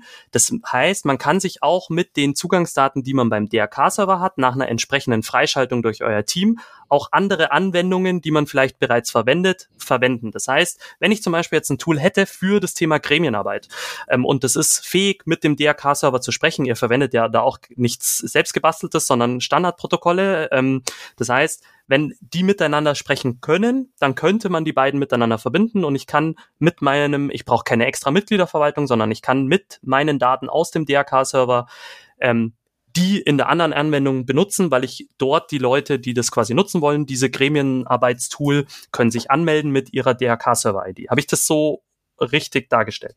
Ja, ganz genau so ist es. Und einige wenige, aber es gibt einige, die das jetzt halt äh, schon machen. Also ähm, Cloud-Speicher aus äh, im Badischen Roten Kreuz, glaube ich, dann ähm, ein Ortsverein, der das, glaube ich, für eine interne Wiki-Seite macht. Also das heißt, ja, genau, das kann ich jetzt schon nutzen, wenn ich da was habe. Und ähm, jetzt habe ich eben schon gesagt, ich bin weit weg von der IT, sondern mehr so interessierter Dorfbewohner, was das angeht. Aber ich habe verstanden, dass wenn da jemand ist, der ähm, mit vor Ort da eine gewisse Kenntnis hat, der kriegt das mit den mit dem, was wir auf der Webseite beschrieben hat, hin, das dementsprechend auch einzurichten. Also ja, das Potenzial ist einwandfrei da. Ich glaube, in den zurückliegenden, also ich glaube jetzt über den DRK-Server sprechen wir auch ungefähr schon eine Stunde ähm, äh, oder, oder zumindest eine Dreiviertelstunde, ähm, ist, glaube ich, klar geworden, dass, dass der viel eben, also dass den Claim, den ihr euch gegeben habt und eure Vision, diese Millionen Potenziale zu ermöglichen, aber auch zu begleiten, äh, also das sehe ich, sehe ich, ich äh, bin echt gespannt, ähm, äh, wann wir auch in Bayern in den Genuss kommen vom DRK-Server. Ähm, ich würde mich freuen. Und ähm, vielleicht ähm, am Schluss äh, von diesem Abschnitt, äh, bevor ich zu meinen Abschlussfragen komme, ähm, hast du vielleicht schon irgendwie Neuigkeiten oder Meilensteine oder einen Ausblick äh, zum DRK-Server, die du äh, verraten kannst an der Stelle? Aktuell sind die Programmiererinnen und Programmierer dabei, so eine verschlankte Version vom Ereignismanagement aufs Gleis zu setzen. Also das heißt Ereignismanagement Basis, weil es sich an die Basis richtet, also in erster Linie äh, äh, Ortsvereine für die für, für den kleinen Einsatz vor Ort, den Sanitätswachdienst beim verkaufsoffenen Sonntag, die JK Gruppenstunde, das Treffen der Kleidershop-Leute von der Wohlfahrts- und Sozialarbeit, also solche Sachen. Ähm, denn das Ereignismanagement, wie wir es jetzt haben, das wird es auch weitergeben. Naja, das ist halt ein, Beisp Beitrag zum komplexen Hilfeleistungssystem und es wirkt halt manchmal auch ehrlicherweise komplex und da wollen wir, wird es halt so eine schlanke Variante geben. Da werden wir demnächst in die Tests gehen und das dann dementsprechend äh, veröffentlichen und dann können auch alle, die den DRK-Server jetzt nutzen, dieses Ereignismanagement Basis nutzen. Das nächste danach hat einen Arbeitstitel Ereignismanagement Dienstplan da soll es so vereinfacht gesagt darum gehen, wiederkehrende Ereignisse im DRK-Server äh, abzubilden, also Sachen, die alle paar Wochen mal passieren, also keine Ahnung, Sanitätswachdienst beim Bundesligaspiel oder äh, Wache am See von der Wasserwacht, solche, äh, solche wiederkehrenden Sachen. Und dann ist das Technikmodul dran. Also das jetzt, wir haben den DRK-Server seit 2014 und das ist jetzt natürlich schon eine Weile, also ein paar Jahre, ne?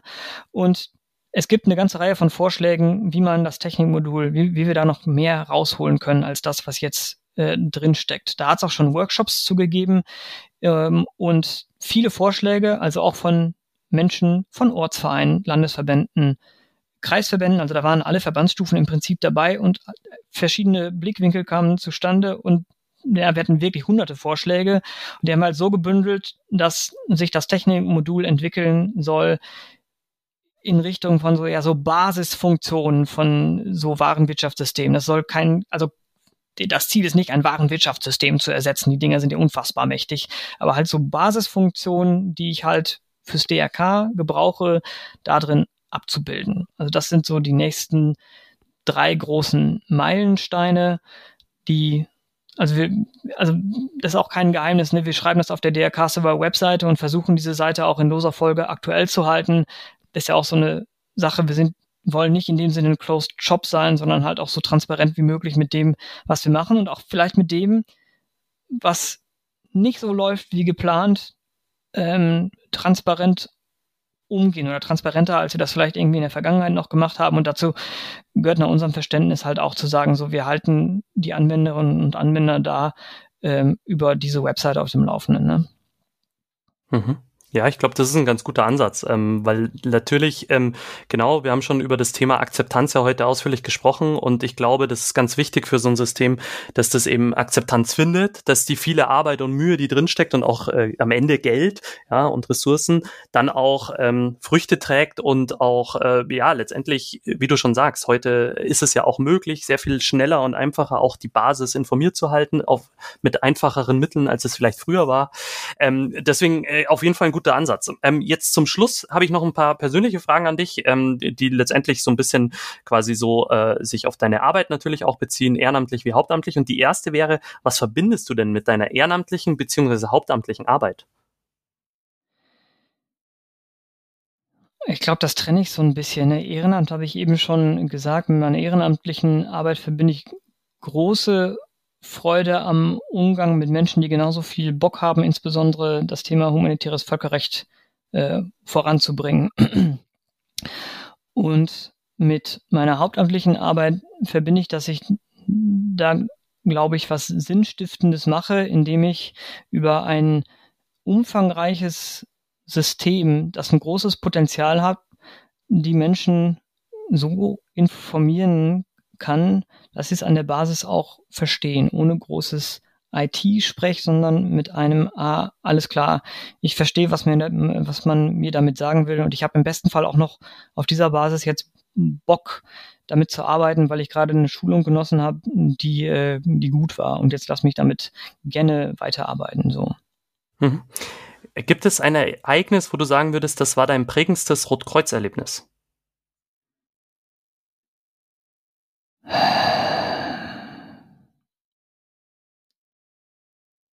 Hm.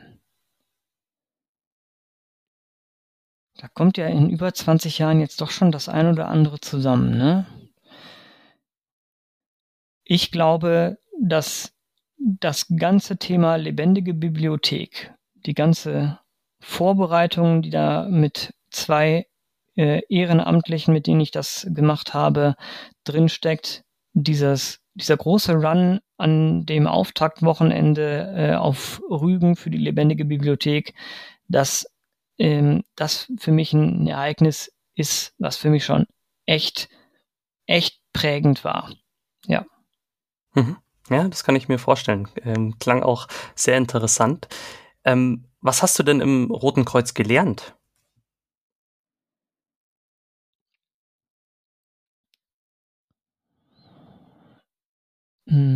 Vereinsarbeit. Also das ist die, die kurze Antwort darauf. Also ich war vorher nie Mitglied in einem Verein, irgendwie Sport oder sowas in der Richtung. Aber da habe ich äh, gelernt, wie ein Verein tickt mit all den Macken, die das vielleicht manchmal halt auch hat und mit all den bürokratischen Prozessen, aber auch mit den ganzen Menschen, die hinter diesen Prozessen stecken. Und ich habe gelernt, wie viel Freude es mir macht, an ähm, Themen praktisch zu arbeiten und Themen praktisch zu erlernen und zwar spielerisch. Also all die Sachen, die ich im Laufe der, der Jahre gemacht habe, insbesondere im JRK-Setting als Teilnehmer oder auch als, äh, als Referent, ähm, das hat mir immer unfassbar viel gegeben und mich in der Überzeugung äh, gestärkt, dass eine der besten Methoden, Menschen Wissen zu vermitteln, ist, denen das spielerisch niedrigschwellig ähm, äh, beizubringen. Und ähm, das ist eine Sache, die ich so vorher äh, nicht kannte und ich bin froh, dass ich dieses Wissen habe. Und die letzte Frage, hast du Tipps für junge oder neue Mitglieder oder auch Kolleginnen? Also hauptamtliche Kolleginnen letztendlich. Hm. Nach meiner Erfahrung tun sich im Rotkreuz-Setting viele damit schwer zu schreiben, weil sie Angst haben, was Falsches zu schreiben. Oder weil sie denken, na, wenn ich da jetzt einen Buchstabendreher drin habe, dann ist das direkt der große äh, Weltuntergang. Ähm, ich glaube, dass das nicht so ist. Ich habe jetzt leicht reden, weil ich den Beruf auch gelernt habe, aber ich bin schon der Überzeugung, dass all diejenigen, die äh, was zu sagen haben, das auch aufschreiben können. Und es geht nicht immer um die feine, geschliffene Formulierung. Im Zweifel schreibt fürs Sprechen. Schreibt so, wie euch der Schnabel gewachsen ist. Das macht eure Texte besser. Super, vielen Dank. Vor allem auch mal ähm, tatsächlich ein, ein, ein neuer Spin. Also die, das ist eine der Fragen, die ich häufig am Ende mit drin habe und ähm, tatsächlich äh, äh, genau gar nicht direkt mit einem Rotkreuzbezug, das ist aber auch nicht schlimm, sondern tatsächlich eben ein guter Aspekt, äh, der, der, äh, den ich äh, gar nicht, äh, gar nicht schlecht finde. Also äh, dem kann ich auch was abgewinnen. Das ist ein guter Tipp. Äh, Werde ich mir merken und versuchen auch weiterzugeben. Danke, Sebastian, für diesen Tipp. Danke, Sebastian, dass du ähm, mir Rede und Antwort gestanden bist. Einmal zu deinem ehrenamtlichen Wirken und äh, deinem äh, Rotkreuzleben und auf der anderen Seite zu dem, was du heute hauptberuflich tust, nämlich beim DRK-Server mitwirken. Und ähm, vielen Dank für die Einblicke und für deine Zeit. Gern geschehen, Martin. Ich hoffe, wir sehen uns im DRK-Server-Umfeld wieder und vielleicht auch mit deiner Akte im DRK-Server. genau. Danke. Ciao. Tschüss. So, und das war's schon wieder. Informationen und weiterführende Links zu dieser Folge, aber auch zum gesamten Podcast und den bisherigen GästInnen findet ihr auf der Webseite unter siebengutegründe.de. Das könnt ihr mit der Zahl am Anfang schreiben oder mit dem Wort siebengutegründe.de. Ansonsten freue ich mich immer über eure Ideen, Beiträge, Kommentare und Kritik zu diesem Podcast. Die sind immer herzlich willkommen, also ran an die Tasten. Mails gehen an siebengutegründe.insohr.de oder ich bin bei Twitter, Instagram und TikTok unter @martinnobli zu erreichen. Bis zum nächsten Mal. Eine Produktion von ins Ohr